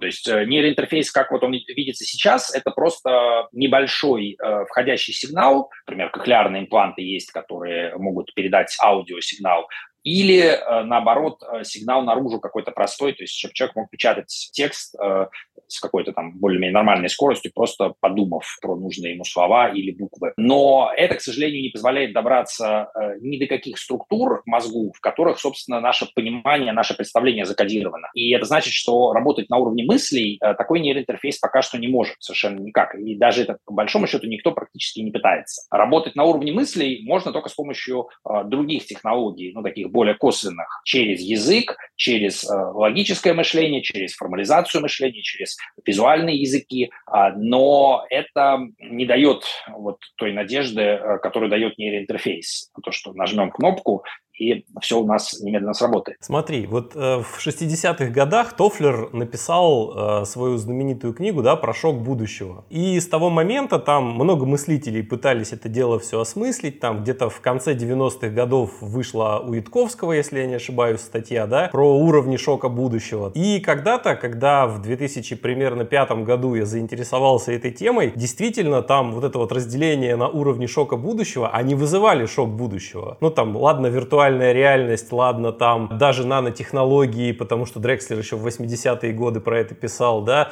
там это еще как-то было условно приемлемо, то какие-нибудь там юпитерианские мозги или вот эти вот все вещи, они действительно вызывали, как вот у э, этого Тихого, да, Йон Тихий, когда встреча с этим думающим океаном, вот примерно такое, что-то очень непонятное и что-то действительно страшное. И сингулярность казалась какой-то такой черной дырой, из которой веет не просто холодом, а каким-то диким ужасом, да? Но сейчас, спустя там 20 с чем-то лет, слово сингулярность используют и по делу, и без дела вот все, кому не лень. Вот ты как человек, который изучает будущее, который пытается это будущее формировать, можешь рассказать, что поменялось в рамках вот этого, вот этого градации на уровне шока будущего? Есть ли еще что-то более ужасное, чем сингулярность? Дело в том, что вот эту сингулярность, э, ее, э, как я сейчас э, понимаю, ее же люди не могут представить, они могут только про нее сказать. И в этом смысле это, конечно, замечательно, что у нас есть слово для обозначения чего-то непонятного в будущем, но из этого, из того, что люди могут сказать это слово, не означает, что они могут понять концепт. Уровень концептов, уровень символов, он раз. Когда кто-то подходит э, к мыслящему океану, если посмотреть на наш океан, например, на Земле, да, он тоже в каком-то смысле мыслящий. Там, в нем э, э, там, миллиарды и триллионы живых существ, там, возможно, есть несколько, ну пусть не цивилизаций, да, но культур относительно разумных видов, дельфины, разные виды китов, осьминоги, тоже довольно мыслящий океан. Но поскольку у нас нет интерфейса, и мы просто такие, а, вода соленая, там, о, водоросли какие-то, о, пахнет как-то странно, то мы просто это не воспринимаем. Если использовать ту же самую там, метафору китайской комнаты, да, и вот Васю Серли, а что если это китайская комната, которая просто, она не разговаривает с тобой про сложное, а ты можешь ей сказать, какую ты хочешь лапшу, например, или еще что-нибудь, она тебе просто выдает китайскую еду в коробочке. А в этом случае там Ваня, Вася, который туда подходит, он вообще не способен понять, что там разумная эта штука, неразумная, что такое интеллект, что такое разум, что такое осознанность. Он просто такой, а, ну, покупаю еду в фастфуде в китайском. Точно так же с сингулярностью. То, что в будущем людей и человечество ждет, а большинство из тех, кто сейчас существует, там вот этих 8 миллиардов, ну, практически все, там не то, что 99 процентов, 99 и 999, если не больше этот процент, не понимают примерно вообще ничего. Понятно, что люди, которые этим долго заморачивались, такие как Лиза Гютковский, они насколько-то это понимают. Ну и там некоторое количество людей, которые собрались в итоге там, вокруг Лес Ронга и других э, подобных тусовок. Но даже там у некоторых есть э, такое просто восхищение, то есть они такие смотрят, ну как, допустим, человек может посмотреть на звездное небо или там, на северное сияние, такой вау, как красиво, или на извержение вулкана. Но если человек посмотрел на извержение вулкана, это не значит, что он стал вулканологом, геологом, сейсмологом там, или кем-нибудь еще. Он просто смотрит на какую-то большую штуку, которая вызывает у него ощущение вау. При этом, если этому же человеку показать, например, э, микропроцессор, э, чип там, Intel Pentium там какой-нибудь или там еще более мощный, то он не будет испытывать такого ощущения, хотя, может быть, и надо было бы потому что это типа миллиарды значит, э, организованных транзисторов, какую-то суперсложную логическую схему, которую ты даже сознательно понять не сможешь всю целиком, хотя базовый принцип, конечно, можно. И эта штука может запускать на себе нейросети, которые могут, в принципе, там рисовать, писать стихи и что-то еще, и это все вот в таком вот небольшом контейнере, э, кирпичике, и это мы как-то сделали. И обычный человек, которому это показывают, он, ну или там, не знаю, смартфон, например, да, там за 2000 рублей какой-нибудь с Android, да, там внутри тоже этот есть чип, но человеку показываю смартфон э, с андроидом, дешевый, китайский, и он вообще не испытывает по этому поводу никакого вау. А вау он испытывает по поводу какой-нибудь фигни, да, там, по поводу какого-нибудь баскетболиста, который, значит, закинул мяч в сетку, или футболиста, или просто по поводу, не знаю, еще какой-нибудь, ну, да, совсем тупой фигни. Соответственно, способность людей э, что-то понимать, она ограничивается вовсе не шоком будущего и не уровнями шока будущего. Она э, ограничивается просто изначальным отсутствием у них мозгов, нормально как-то организованных. И мы этим людям кидаем задачу задачу, ну, типа, на мировоззренческую вообще там, трансформацию, на понимание чего-то большого, хотя они еще э, только-только научились не писать в кровать. И, наверное, было бы правильно иметь какую-то градацию вот этих вот вопросов, так, чтобы мы могли человеку четко совершенно обозначить, э, что вообще он может сделать, что его ждет. Вот э, мне недавно попался простенький онлайн-инструмент, э, позволяющий по чек-листу, там где-то 60 с небольшим позицией, отметить прекрасные какие-то там значимые достижения в жизни. Ну, начиная с того, что там сделать первый шаг, начать ходить, потом, значит, там увидеть, не знаю, там слона, увидеть там, не знаю, что-нибудь, вот 60 таких штук, там, женить, жениться, там, поцеловаться первый раз, там, э, работу получить, э, получить продвижение по службе. Вот у меня, значит, там из 60 уже 49 отмечено, то есть я там не, не видел солнечное затмение, у меня там еще каких-то вот не было таких э, достижений, но в целом на 80% вроде как все, получается, попробовал, что есть в жизни. Так вот, в чем проблема этого списка для меня прежде всего? В том, что его составляли не очень высокоразвитые существа или, может быть, существа, которые про других людей не очень хорошо думают. То есть, типа, там считается, что что у меня там не достигнуто? У меня в основном там недостигнутые задачи, связанные с выращиванием детей. Родить ребенка, научить ребенка там чему-то, э, отправить ребенка в школу, ну, вот такие вот вещи. А, окей, как бы этого у меня нет. Но все остальные ветки, они просто забыты. Вот тут можно использовать простую модель, которую люди, наверное, хорошо понимают. Это там дерево навыков в ролевой игре, в компьютерной, или там, дерево технологии, ну, дерево навыков нормально подойдет. То есть вот есть персонажи, мы с вами, и почему-то все ветки закрыты. Невозможно прокачать миропонимание, если вы вообще не знаете, знаете, что такая ветка есть. И, соответственно, там где-то в самом начале, там есть э, очень редкие скиллы, такие, что вот нужно послушать подкаст Михаила с Данилой 20 раз на повторе и понять, и тогда у вас открывается вот эта большая ветка. У меня есть э, там пятичасовая лекция как-то, которую я делал э, в Черногории на школе долголетия у Миши Батина про старение, стратегию и сложность, где, ну, это был такой челлендж, я говорю Михаилу, что вы все занимаетесь фигней, потому что там, не имея нормального понимания вообще всего, вы не можете победить старение, например. И он мне говорит, ну, давай расскажи об этом, прочитай об этом лекцию. Я говорю, ну, лекция будет длинная, на 5 часов. Он такой, ой, ты не, типа, не сможешь нормально сделать. Э, вот я говорю, смогу. И он мне разрешил. Соответственно, там почти 5 часов действительно лекция, где я рассказываю просто, какие области нужно, наверное, знать, для того, чтобы вообще понимать как-то в долголетии и в борьбе со старением. Если вы, и это 5 часов только на то, чтобы пометить эти области, только про них сказать, что они есть, а не то, чтобы их нормально преподать. Вот, и, соответственно, когда мы говорим про задачу развития интеллекта, естественного, искусственного, там, про личное развитие, то тут тоже есть как бы очень много, в которых надо разобраться, но этот путь разбираться надо начать с того, что узнать, что эта ветка скиллов, что она есть на схеме, там, кроме этого, есть еще там выращивание детей, да, там можно стать, там, выносить ребенка, допустим, внутри себя, да, вот там для женщин это там э, доступно уже сейчас, для мужчины это такой, значит, челлендж, э, не очень понятно, как это сделать. Дальше там э, родить двойню, да, там родить десятого ребенка, значит, ну и вот таких приключений может быть очень много. Дальше там может быть ветка про домашних животных тоже, там, научить попугая разговаривать там чему-то, чему-то, дорастить свою черепашку до 100 лет, то есть много таких результатов. Вот. Есть результаты там потребительские, там, купить сумочку Биркин первую, купить сотую сумочку Биркин, да, там, купить, проехать на Ламборджини, купить Ламборджини, там, купить вторую Ламборджини, ну и так далее. И вот так получается, что вот среди всех возможных веток, э, по которым можно идти, ветка развить свое мышление для того, чтобы думать э, адекватно про мир и думать про то, что такое вообще наша голова, и почему мы Homo sapiens называемся Homo sapiens, человек разумный, вот эта ветка для большинства людей закрыта. Ее нужно сначала сделать unlock, а после этого можно по ней двигаться. А может быть просто запретить не пущать? Ну, зачем? Тут как бы ничего страшного от того, что люди знают про эту ветку или даже туда идут, нету точно совершенно. Потому что, ну, а что плохое может произойти? Чтобы что-то плохое произошло, этот человек еще сначала должен очень долго по ней двигаться. Я имею в виду запретить искусственный интеллект. Вот э, и письмо же написали о том, что давайте работы отложим, давайте пока не будем GPT-5 создавать. С одной стороны, да, с другой стороны, для того, чтобы что-то запретить, нужно понимать э, механизм запретов и механизм разрешения. А как бы это отдельный вопрос, про который большинство людей не знает почти ничего. То есть почему принимаются именно такие законы, как принимаются? Как можно влиять на запреты, на разрешения? Например, в России там у нас существует, э, к примеру, особый режим регуляторный для искусственного интеллекта, который был принят, э, что, например, в таких местах, как Сколково, использовать э, роботы-автомобили там, где есть еще какие-то большие риски, и на обычных дорогах это не разрешено, но в особых регуляторных зонах, таких как там Сколково, Иннополис, это, допустим, может. И, соответственно, Яндекс свои роботы-автомобили испытывал прежде всего там, в Сколково и в Иннополисе. Так вот, э, возникает вопрос, допустим, мы говорим запретить э, искусственный интеллект, а вот тот, кто будет запрещать, он знает, как работают вот эти разные режимы регулирования? Он запретит это и там, и там? Или, может быть, он про это вообще не знает, и человек, который говорит, давайте запретим искусственный интеллект, про это не знает, и он такой запретит использование искусственного интеллекта в основной Москве, а в Сколково, например, можно будет разрабатывать. Дальше, если мы говорим, окей, хорошо, мы с этим разобрались, Данил, спасибо, что ты сказал, дальше вопрос возникает, хорошо, а по миру в целом мы знаем,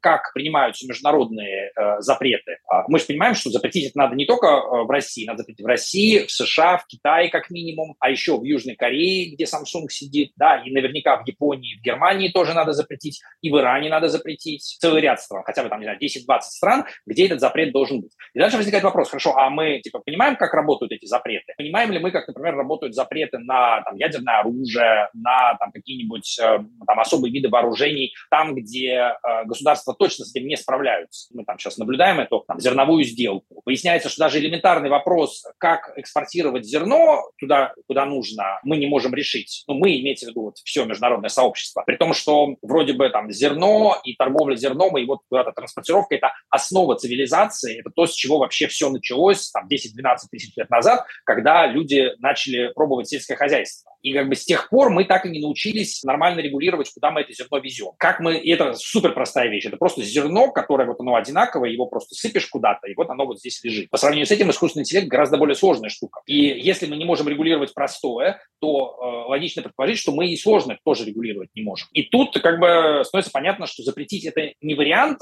Если бы это было можно сделать, может быть, было бы и замечательно, но точно совершенно э, как бы человечество с этим не справится. А еще если дополнительно подумать о том, что вот эти все цифровые компании, которые, собственно, вкладывают в искусственный интеллект кучу денег, там Google, Microsoft, э, Яндекс э, и прочие, они же прямо спят и видят и мечтают, как бы им раздуть свою капитализацию, как бы им продемонстрировать какие-то суперфантастические э, технологии, которые оправдают их высокую рыночную стоимость вот, чтобы они могли дальше продолжать там, получать свою высокую зарплату. И вот так получилось, что для этих компаний сегодня э, вот эта вот палочка-выручалочка – это генеративный искусственный интеллект, большие языковые модели и чат-бот. И убедить компанию Microsoft или Google отказаться от разработок в этой области, проще эту компанию просто закрыть. Присылать туда, э, там, в Америке ФБР э, там, или кого-то, и просто закрыть, э, сказать, все, все уволены, все пошли по домам. Потому что пока эта компания существует, она, конечно же, будет это разрабатывать не потому, что она может, не потому, что она знает зачем, а потому что это способ э, всем доказать, э, что мы в топе, мы до сих пор в тренде, мы идем вперед, наши акции э, самые хорошие, давайте их покупайте. Регулировать капитализм в Соединенных Штатах точно совершенно не умеют, и это просто невозможно. Для этого нужны какие-то другие социальные механизмы, такие как, например, вот недавно скончался Теодор Кацинский, известный как унабомбер, террорист, который предсказал, собственно, риски машинизации человечества через технологии, риск появления искусственного интеллекта и то, что человек будет бесполезен и бессмысленен. Его решение было очень простое, что нужно просто начать убивать ученых, математиков. Если достаточное количество этих математиков убить, то все остальные не захотят разрабатывать искусственный интеллект. И он начал этим довольно успешно заниматься, там где-то 15 человек, по-моему, было убито, вот, рассылая бомбы по почте. И, может быть, если бы Теодор Кацинский там не был пойман ФБРовцами, э, то э, удалось бы замедлить развитие искусственного интеллекта, и мир бы был бы вот в, этой, в этом отношении чуть-чуть безопаснее. Но его поймали. А еще мысль же такая преследует, что а давайте запретим всем, кроме нас, да? Ну да, но тут как бы это даже никто всерьез не рассматривает, потому что там вместо того, чтобы запретить, да, вот сейчас все принимают там национальные стратегии развития искусственного интеллекта. Не то, чтобы они прям вот работали, но они точно работают на то, чтобы больше влить в это ресурсов. И, к сожалению или к счастью, некоторые люди, которые эти ресурсы будут получать, то есть разработчики и которые получат зарплату и гранты и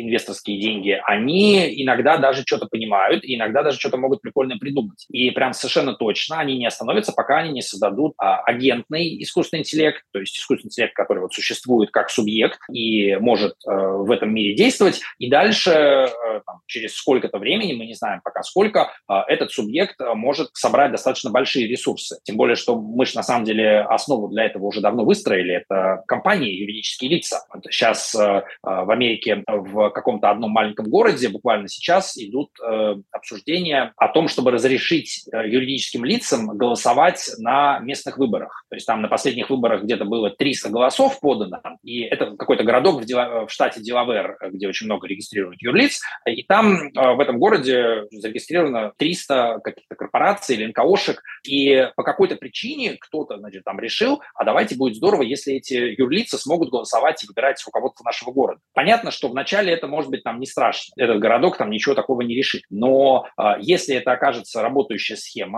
да, то дальше можно совершенно спокойно регистрировать там наши какие-то НКОшки, которые будут дальше выбирать э, местных руководителей и диктовать им, что делать, достаточно жестко лоббировать. Э, там. Дальше законы эти можно еще расширить, дать еще больше прав э, для роботов и для искусственного интеллекта там. И все как бы это город, который захвачен уже вирусом вот этого искусственного разума, и дальше там в течение какого-то времени это все будет расползаться. Может быть, это будет не так быстро, как в «Терминаторе» со Skynet, когда вот э, Skynet себя осознал и тут же, значит, запустил э, ядерные ракеты там, сначала по Советскому Союзу, там, где был другой искусственный интеллект, а потом э, по всем остальным. А, может быть, это затянется там на 5-10 на лет. Но мы точно совершенно открыли уже путь вот к этой опасности, и при этом никто нормально, ну, как бы, нету штаба противодействия, нету штаба защиты какого-то. То есть и в целом нормально наша цивилизация не умеет такого, ну, не умеет осознавать такие вызовы и с ними нормально бороться. То есть есть примеры, много примеров, как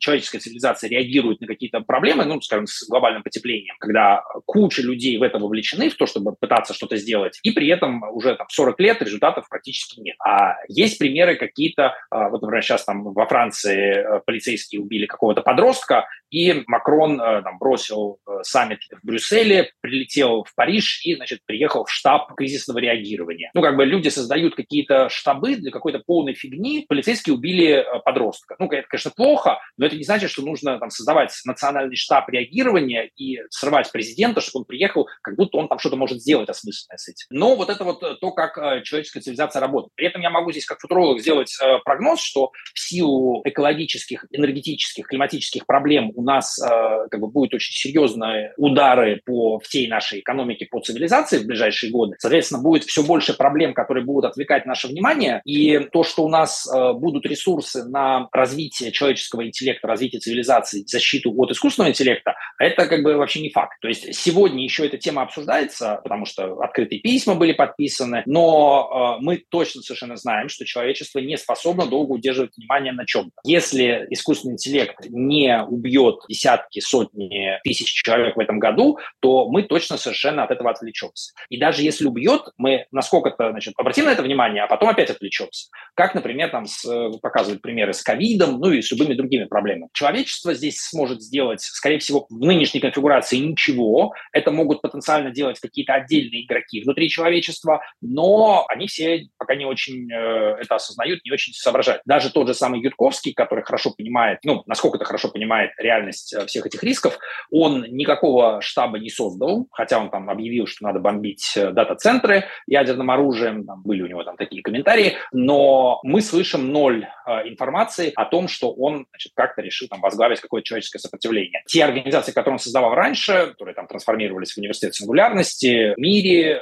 Future of Life Institute, OpenAI, ну, к чему он косвенно, по крайней мере, как-то прикладывал руку, э, это все не сработало для защиты человечества. Поэтому здесь вопрос стоит о том, что надо, по сути, решать эту задачу сейчас с нуля, то есть, ну, я там немножко с какими-то э, единомышленниками про это чуть-чуть рассуждал, то есть нужно создавать новую организацию, которая э, будет идею развития человеческого интеллекта, а не искусственного, поднимать на свои знамена, и э, там под лозунгом «человек превыше всего» будет, соответственно, делать все, что для этого необходимо. Но э, пока даже нормального осознания этой проблемы его практически нигде нет. Может быть, тут э, удастся перевербовать э, всяких радикалов из э, националистических и российских организаций, потому что они в целом, в принципе, очень хорошо уже осознают, что есть враг. Вот. Единственное, что им надо объяснить, что враг – это не евреи, враг – это, значит, искусственный интеллект, который евреи делают. И, соответственно, они готовы будут с небольшой какой-то корректировкой идти, призывать к ответу или там сжигать или еще что-нибудь. Но, по сути, как бы здесь же речь э, идет про такую же историю, как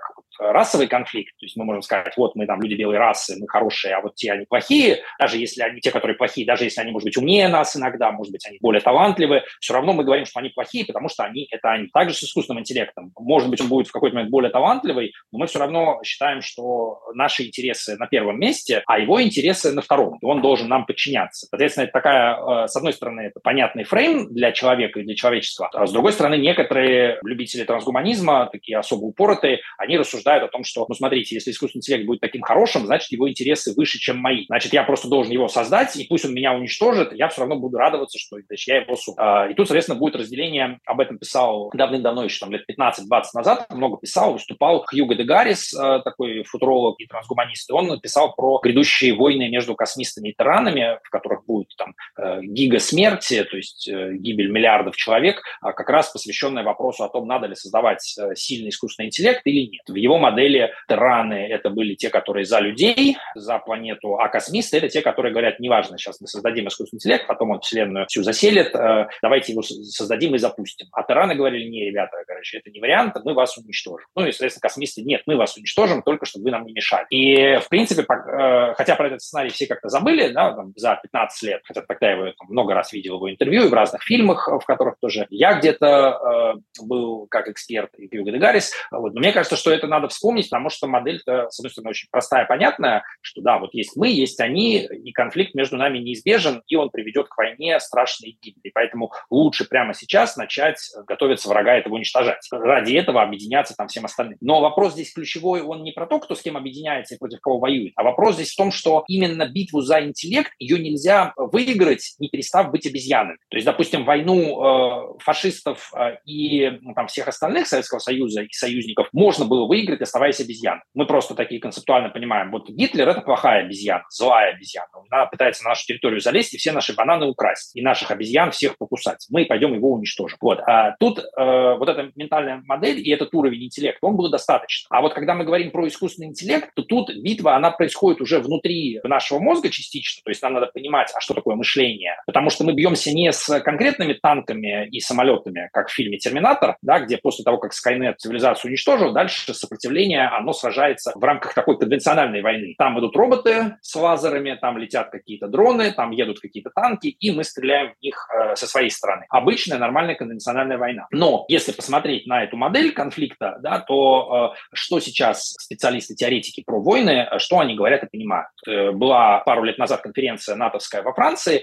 где была озвучена, ну, где обсуждалась активная идея о том, что к списку театров военных действий традиционному надо добавить пятый. Есть традиционные четыре. Это э, суша, вода, воздух, космос добавился какое-то время назад. А сейчас они говорят, э, нужно добавить еще когнитивный театр военных действий. То есть то, куда входит вся пропаганда, псиопс, операции пропагандистские, э, манипуляция с помощью там фейков, с помощью чего-то еще, и, в общем, вмешательство в нашу, собственно, способность мыслить. Об этом же говорил один из ведущих американских э, теоретиков, э, стратегов э, Джон Бойд, который очень много э, там, рассуждал о том, как вот цикл взаимодействия в, во время конфликта происходит. И он говорил о том, что ну, мы на самом деле воюем не только э, физически сталкиваясь, мы всегда воюем, атакуя способность мыслить, способность понимать, э, мотивацию действовать у противника. Причем это происходит там на всех уровнях, и на уровне одного конкретного солдата, который, э, с которым происходит столкновение, и на уровне там, целых обществ. И когда мы э, говорим про конфликт с искусственным интеллектом, то он гарантированно будет происходить в основном в этом когнитивном домене, в когнитивном театре военных действий, потому что, собственно, это то, где искусственный интеллект силен. То есть воевать на суше, на море и в воздухе он, конечно же, тоже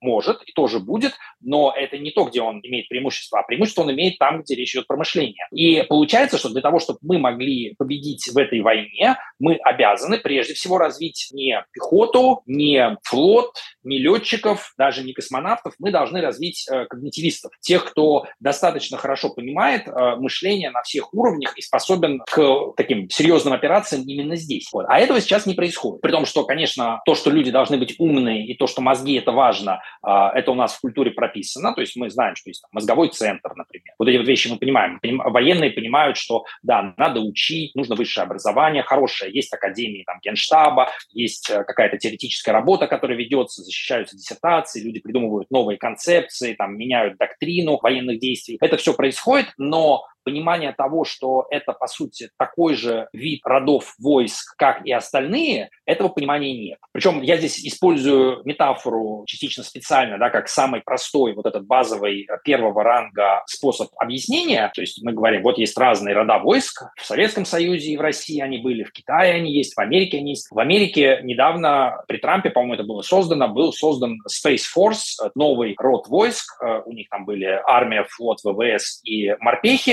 отдельно выделены. И вот дальше они создали пятый, э, они создали космические силы. У нас в России есть э, военно-космические силы, значит, типа воздушно-космические силы. Как, кстати, они? Космические войска. Не, ну как они, ВК, ВКС. ВКС раньше было, сейчас космические войска называются. А, космические войска. То есть у нас э, авиация отдельно, а космические войска отдельно. А ракеты в чем виде? РВСН. РВСН. А, российские войска стратегического назначения, да. Вот. Ну, короче, если понятно, что выделяться это все может в рамках там, институциональной конкуренции, конкуренции конкретных генералов, да, там, кто пытается под себя подмять, в этом смысле, там, в какой-нибудь, не знаю, там, строительные войска тоже там могут в какой-то момент захватить космические, сказать, ну, там, вам базу на Луне надо строить? Надо строить. Это наша тема. Значит, инженерные войска, страйбаты, мы сейчас роботов отправим на, на Луну и на Марс. Но если смотреть на вот это категориальное разделение, то есть э, суша, где мы живем, воздух, который над сушей, океан, который разделяет сушу, космос, который вокруг поверх всего, и дальше значит, происходит качественный скачок, качественный переход. Это из пространственного разделения вот из этого мы, значит, шагнули в когнитив. При этом то, что мы шагнули в когнитивное, почему я здесь ссылаюсь на конференцию НАТО, потому что типа, это официальный там какой-то очередной военный форум, на который собираются люди реально с серьезными регалиями, которые вот в натовской структуре, это из разных стран э, люди, то есть это не только там американцы участвовали, приезжали, они всерьез об этом разговаривают. Они разговаривают об этом не как о чем-то, что вот прямо сейчас пришло в голову и что модно и в тренде. Они разговаривают об этом как о развитии там длинной э, многодесятилетней истории, и они говорят, сейчас пришло время обновить наши доктрины, сказав о том, что у нас есть вот этот вот новый театр военных действий. Более того, то, что там идут военные действия, это мы все очень хорошо знаем. То есть, э, наблюдая сейчас за конфликтом российско-украинско-натовским, мы видим прекрасно, что пропаганда, как минимум, она точно везде есть. Информационные все операции, там, э, манипуляции и так далее точно совершенно есть. И мы понимаем, что кроме того, что есть на поверхности, есть еще огромное количество традиционной деятельности разведки, которая делалась, разведка, контрразведка, там, обман, манипуляция не масс, а именно лиц, принимающих решения, это тоже есть. Вот я недавно смотрел прекрасное кино, основанное на реальных событиях про Вторую мировую войну. История, как Великобритания обманула э, нацистов, э, что они будут высаживаться якобы в Греции, а не на Сицилии, чтобы немцы перекинули свои войска в Грецию. Так вот, ключевым э, этапом этой операции было то, что Великобритания взяла просто труп, сфабриковала личность для этого трупа, что это офицер э, какой-то, который вез секретные документы, подстроила, что якобы произошла, произошло падение самолета рядом с Испанией. Этот труп через с подводной лодки туда, значит, там, ну, его замороженный везли, чтобы он не испортился. Значит, его с этими документами, все там сфабриковано, его личность, его там девушка, фотографии, в общем, все сфабриковано, чтобы не подкопаться было. И вот этот труп просто кидают в море, и его потом выносят на берег в Испании. Британцы следят, чтобы испанские полиция, спецслужбы, чтобы они сообщили об этом нацистам, с которыми у них были хорошие отношения, несмотря на нейтралитет Испании. И нацисты об этом узнают, они, значит, находят эти документы, письма, это все попадает в итоге генералам в Германию, те там делают проверки какие-то, и в итоге приходят к выводу, что да, действительно, похоже, что высаживаться будут в Греции и перекидывают войска. А, значит, британцы и американцы, они радостно высаживаются в Сицилии, не встречают никакого сопротивления, все благодаря, значит, этому чуваку. Ну, и операции вокруг этого чувака. Вот, утверждалось это все на уровне Черчилля, и до сих пор можно в Испании приехать там на кладбище, где он похоронен, и только вот несколько лет, там 10, может быть, или 20 лет назад, там поменяли надпись на надгробии, добавили к сфабрикованному имени настоящее имя, которое было, то есть чей, собственно, труп там лежит. И вот это вот реально сработало, то есть огромная история, чтобы просто обмануть Гитлера вот в этом маленьком аспекте. И это как бы пример э, того, что когнитивный театр военных действий, он реален, но просто раньше для того, чтобы это сделать, нам нужно было какое-то сверхусилие, а сегодня, когда коммуникации происходят с огромной скоростью и в огромном количестве, уже э, как бы можно на таком же уровне манипулировать каждым конкретным человеком. То есть тогда для этого нужен был э,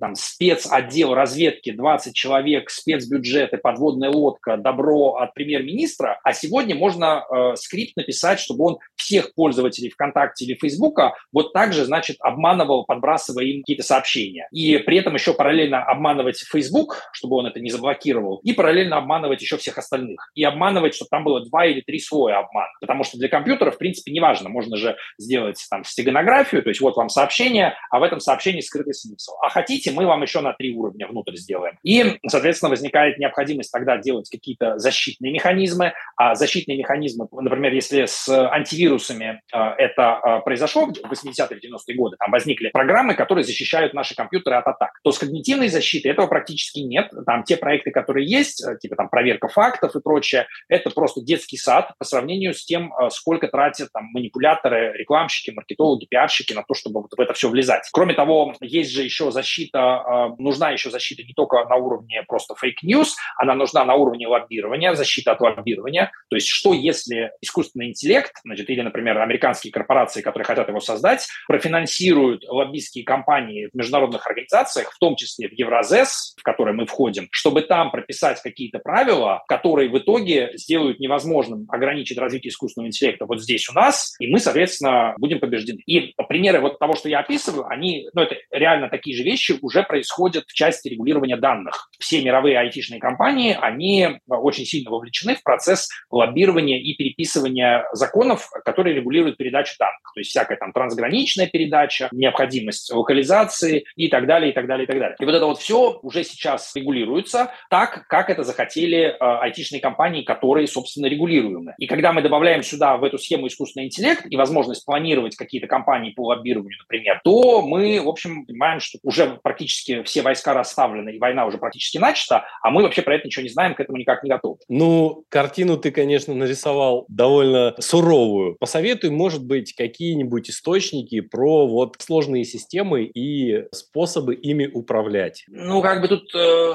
с источниками, то есть источников дофига, они не выстроены, естественно, от очень простого к очень сложному. То есть есть просто ключевые э, слова, такие как system science, э, complexity science, то есть э, теория систем, теория сложности, где есть, естественно, какие-то вводные материалы, но не то, чтобы можно было просто это взять, понять. Дальше есть всякие штуки промышления очень важные, там, начиная от Эллиота Джекса, который описывал, значит, как у индивидуального человека развивается мышление со временем, Билла Бензена, который описал, как эволюционно в обществе это все менялось, но каких-то нормальных полноценных источников здесь нет. И, к сожалению, если там идти и слушать ну, там, условно, там, Александра Каплана, Татьяну Черниговскую, там, еще кого-нибудь, то есть таких популяризаторов из области психологии, там, Асю Казанцеву, да, то это будет, к сожалению, уровень для масс, там, объяснить людям про когнитивные ошибки, это, конечно, очень важно, может быть, наверное. Обезьяна начинает понимать, что она чуть-чуть, э, там, иногда, может быть, немножко тупит, да, и это хороший шаг вперед для вот популяции обезьян. Но если мы хотим обезьяну какую-то проапгрейдить, чтобы она быстро поняла там, логическое мышление, научный метод, постановку экспериментов, создание организации, развитие развития корпоративной культуры, то для этого эту обезьяну надо что-то другое с ней делать, э,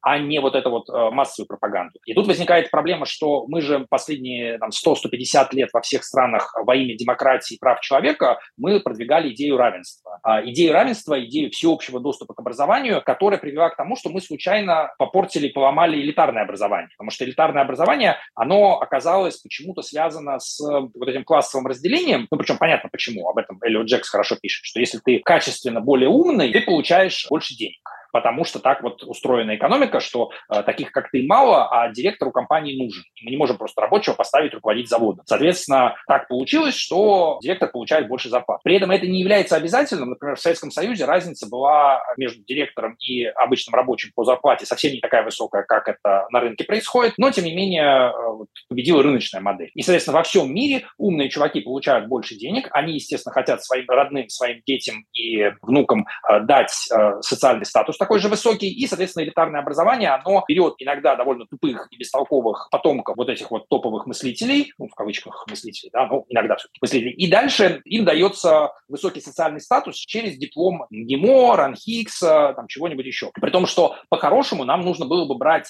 потенциально самых умных детей-подростков и воспитывать из них э, очень умных э, специалистов, которые будут, ну, или там генералистов, которые будут большие задачи решать э, там, в разных областях. Вот этого элитарного образования у нас нормально нету. И никто даже не осознает, что оно нужно, потому что образование в целом рассматривается как механизм для передачи знаний прежде всего. Ну и там в некоторой степени навыков. Никто не говорит о том, что нужно развивать мышление. Плюс еще проблема, что концепция психологического развития э, ребенка, то есть психология детского развития, основы которой заложили такие авторы, как Пиаже, а, она легла в основу педагогики. И педагогика, она э, легла в основу вот этого института э, общественного такого образования. То есть школы, ПТУ, техникумы, колледжи, университеты, аспирантура, вот это все выросло вот оттуда. А развитие взрослых и обучение взрослых, то есть то, что называется андрогогика, то, что должно опираться на психологию взросления, то есть Роберт Кеган, Эллиот Джекс, это все не породило какой-то э, институт э, продолжающегося обучения, ну, хотя попытки там всяких институтов повышения квалификации, они где-то есть, но это вовсе не такая значимая штука в обществе, как э, просто школы. И получается, что мы берем э, детей, мы их обучаем, причем даже, может быть, не очень плохо, мы их обучаем обучаем, и некоторым из них вообще даем прекрасные возможности, они там проходят там, всякие олимпиады всероссийские, международные, то есть мы вот делаем хорошо, а потом мы их просто дропаем и говорим, а, кстати, дальше мы вас развивать не будем. При этом прикол возрастного развития печальный заключается в том, что как бы мы ни старались, к 20 годам, к 18-20 годам этот мальчик или девочка все равно не станет там Эйнштейном или там каким-нибудь э, гениальным э, генералом э, или гениальным инженером. А это невозможно. Ему нужно больше времени. То есть он за 40 лет может стать, за 20 лет он может только в какой-то одной области там, прокачаться,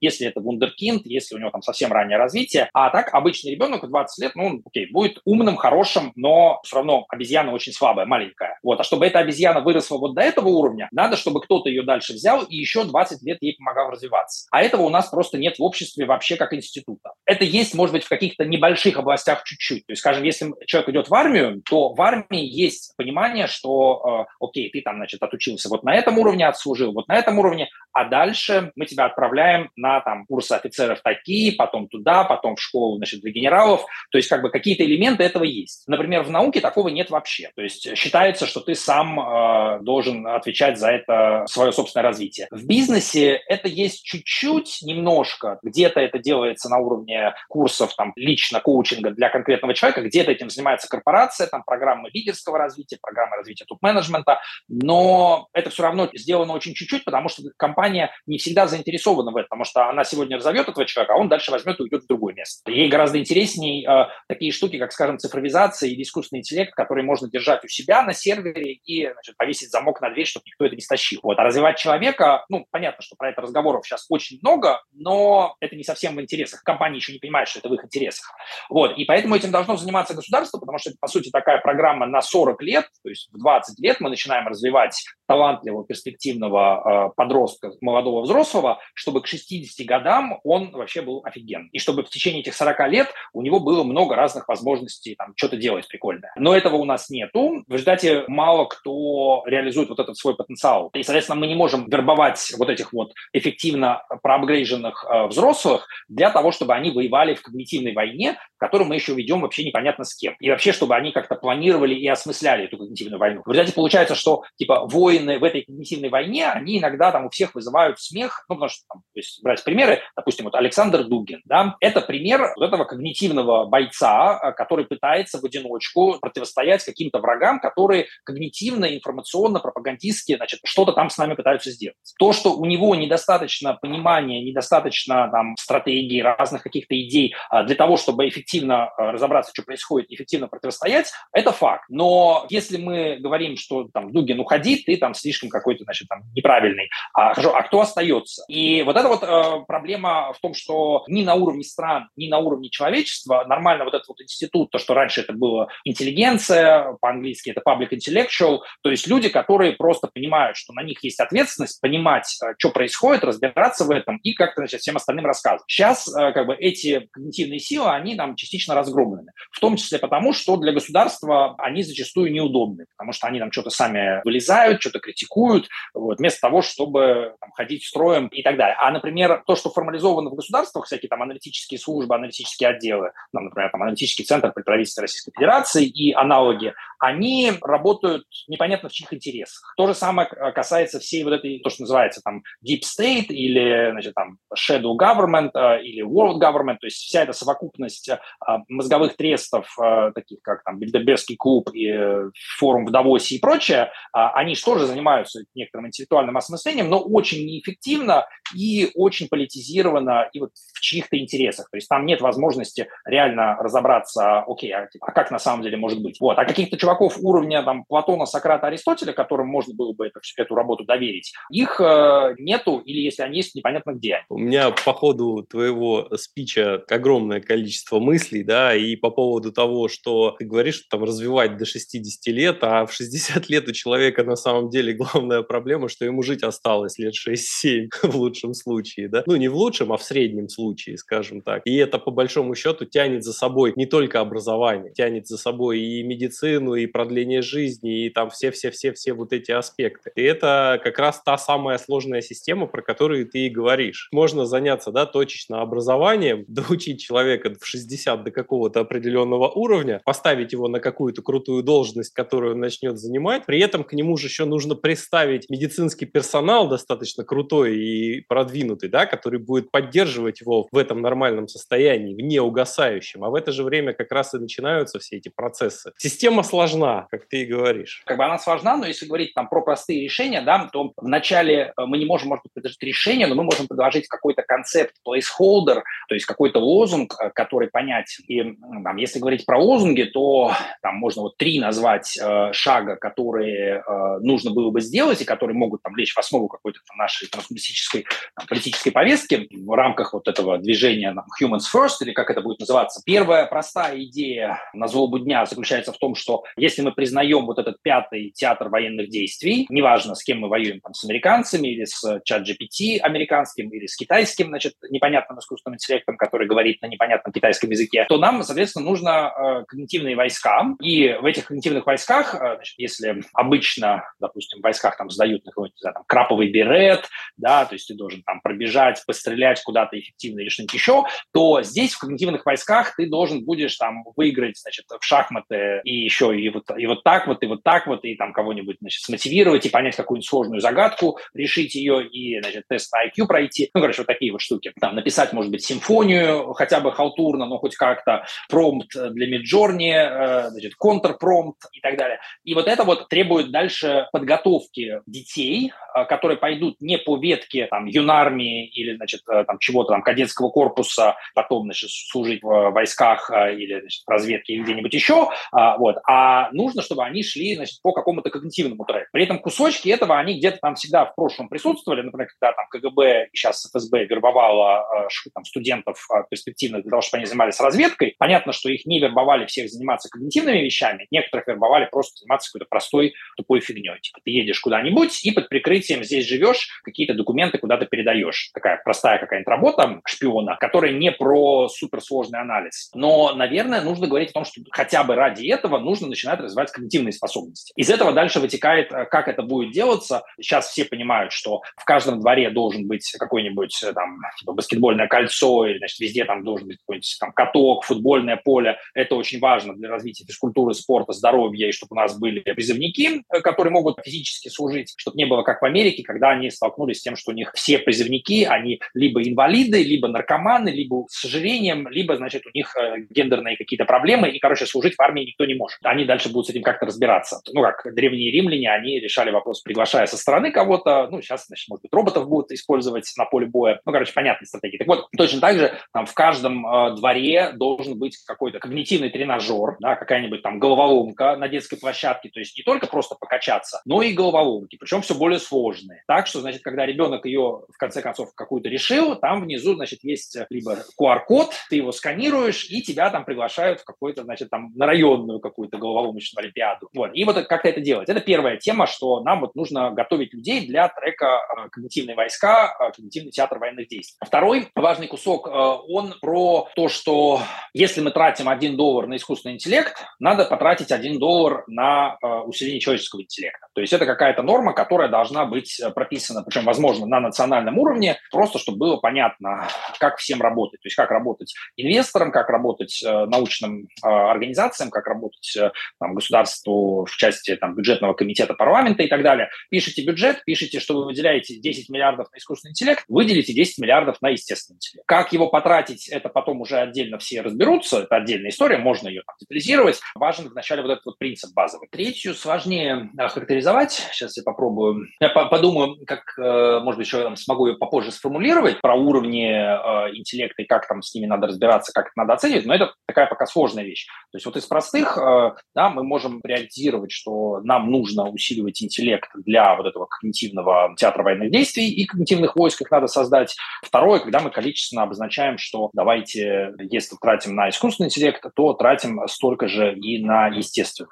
И вот э, такие идеи, они могут, наверное, как-то государством э, озвучиваться, и что-то с этим можно делать, то есть принимать какие-то решения в рамках существующих понятных систем. То есть у нас есть там какие-нибудь э, школьные программы, там всякие олимпиады, конкурсы, форумы, программы развития талантов, и можно это использовать для того, чтобы достроить вот именно э, развитие когнитивного мышления. Это очень интересно. Меня, знаешь, по ходу, когда ты про китайцев говорил, у меня мысль такая родилась, что китайская комната комната еще никогда не была настолько китайской, да? Там потому что тоже происходят очень интересные процессы, особенно когда я посмотрел на то, как там относятся к образованию. Буквально сегодня новость какую-то прочитал, что китайские и корейские студенты возмутились тем, что расовая дискриминация идет, когда белых стали набирать примерно столько же, сколько китайцев. То есть стрелочка в обратную сторону, да, повернулась. Если мы говорим о том, что расовая дискриминация, она у нас табу,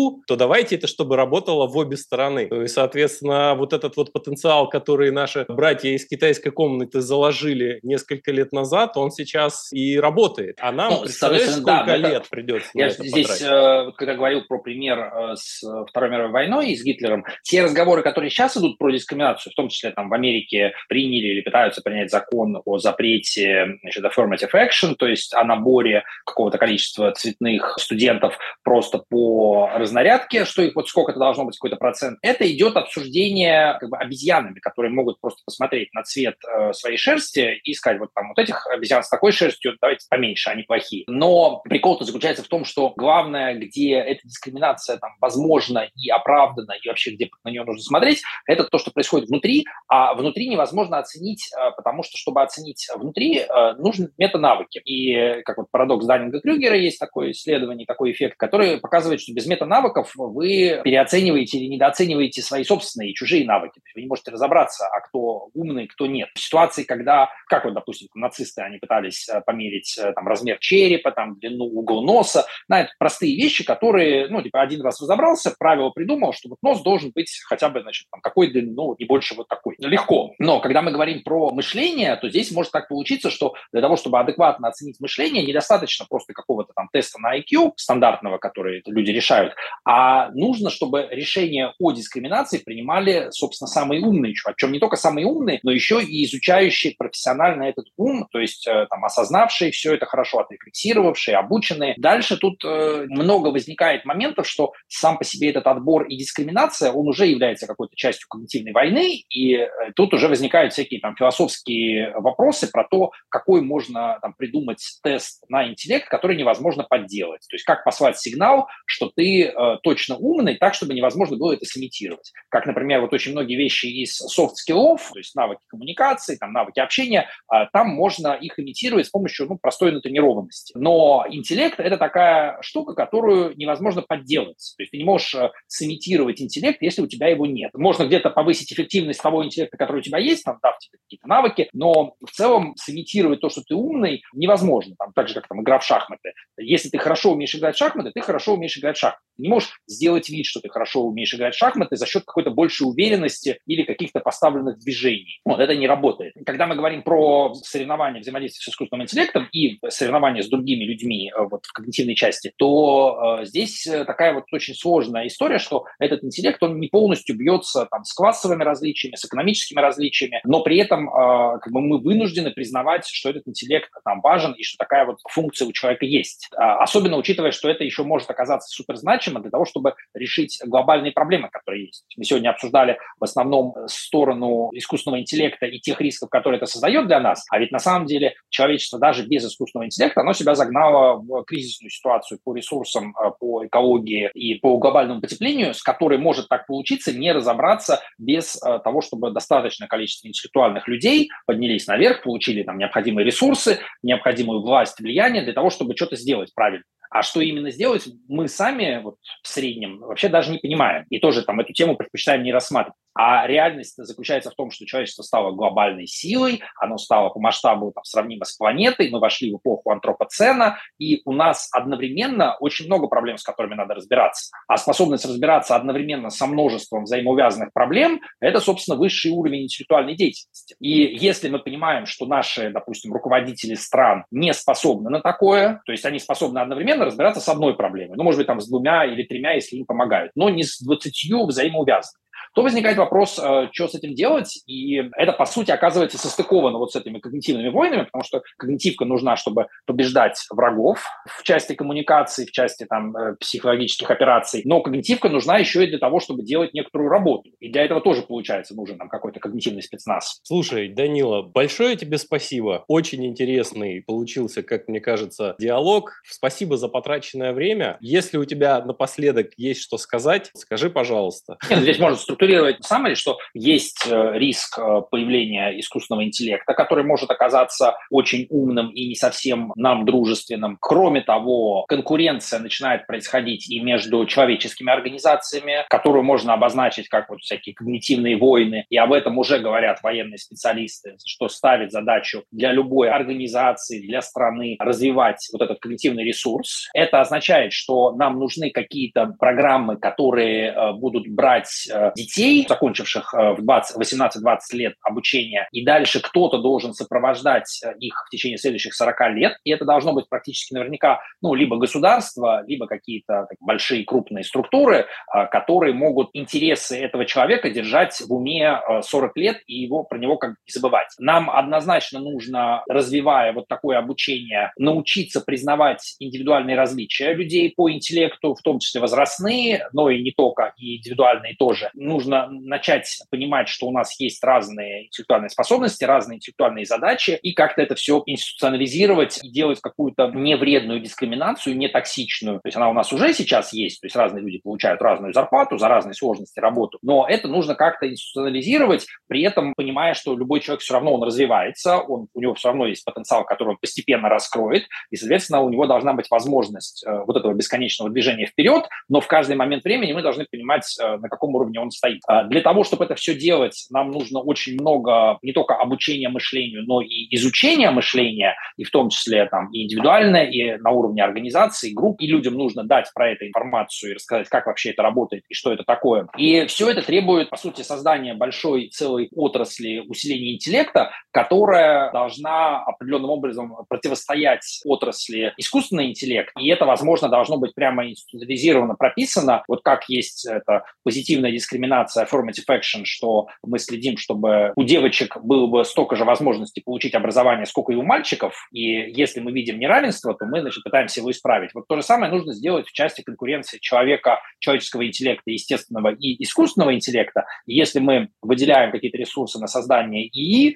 то такие же ресурсы, как минимум, нужно выделить на технологии усиления интеллекта и на то, чтобы их сделать доступными. И дальше вот эту всю деятельность по мышлению, которая у людей происходит, ее нужно как-то научиться там, выделять в явном виде, оформлять, может быть, создавать для этого какие-то места. Человек приходит туда, и он приходит подумать. Так же, как в какие-то места он приходит, чтобы наоборот, значит, мозги отключить, поплясать, попрыгать, побухать. Да, в какие-то места он должен приходить и начинать думать. Не только информацию принимать, как это происходит в библиотеках, например, но и именно вот включать мозги. Мы должны придумать, как это вообще выглядит, какая там должна быть для этого обстановка, в какой цвет нужно там красить стены, грубо говоря, для того, чтобы это в обществе и в городах, и в мире начало происходить. И после этого вот этот э, ресурс, который будет формироваться, усиленный, э, когнитивный, его можно будет брать и фокусированно направлять на решение каких-то больших задач, в том числе тех глобальных проблем э, взаимоувязанных, которые в мире есть. Всю эту схему ее нужно реализовывать на какой-то правильной идеологической основе, и тут нужно констатировать, что с одной стороны это там наша ответственность как э, трансгуманистов, с другой стороны трансгуманисты с этим явно не справились, то есть идея усиления интеллекта и развития человеческих способностей, хотя она и звучала вроде бы очень явно и очень громко, там, 20 лет назад, 25 и 30 лет назад, но тем не менее нормально э, сделано не было примерно ничего, даже если сравнивать с такими областями, как, скажем, борьба со старением, longevity и какая-нибудь э, агментация нейроинтерфейсами, имплантами, киборгизация и тому подобное. То есть по усилению интеллекта мы по какой-то причине это вообще полностью забыли и провалили, и нужно срочно догоняющее развитие. Вот, э, пожалуй, общая схема, она вот такая. Ну, звучит как план. Спасибо тебе большое за то, что поучаствовал. Было очень интересно. Спасибо тебе за приглашение. Спасибо всем, э, кто слушал. Пишите э, комментарии, а лучше планы действий. И давайте, э, кто э, хочет либо сам развиваться, либо кто хочет с этим что-то делать системно, запускайте эту работу, включайтесь. Супер, спасибо. И вам, друзья, спасибо, что продолжаете слушать подкаст. Как всегда, все ссылки в описании. До встречи в следующих выпусках. Пока!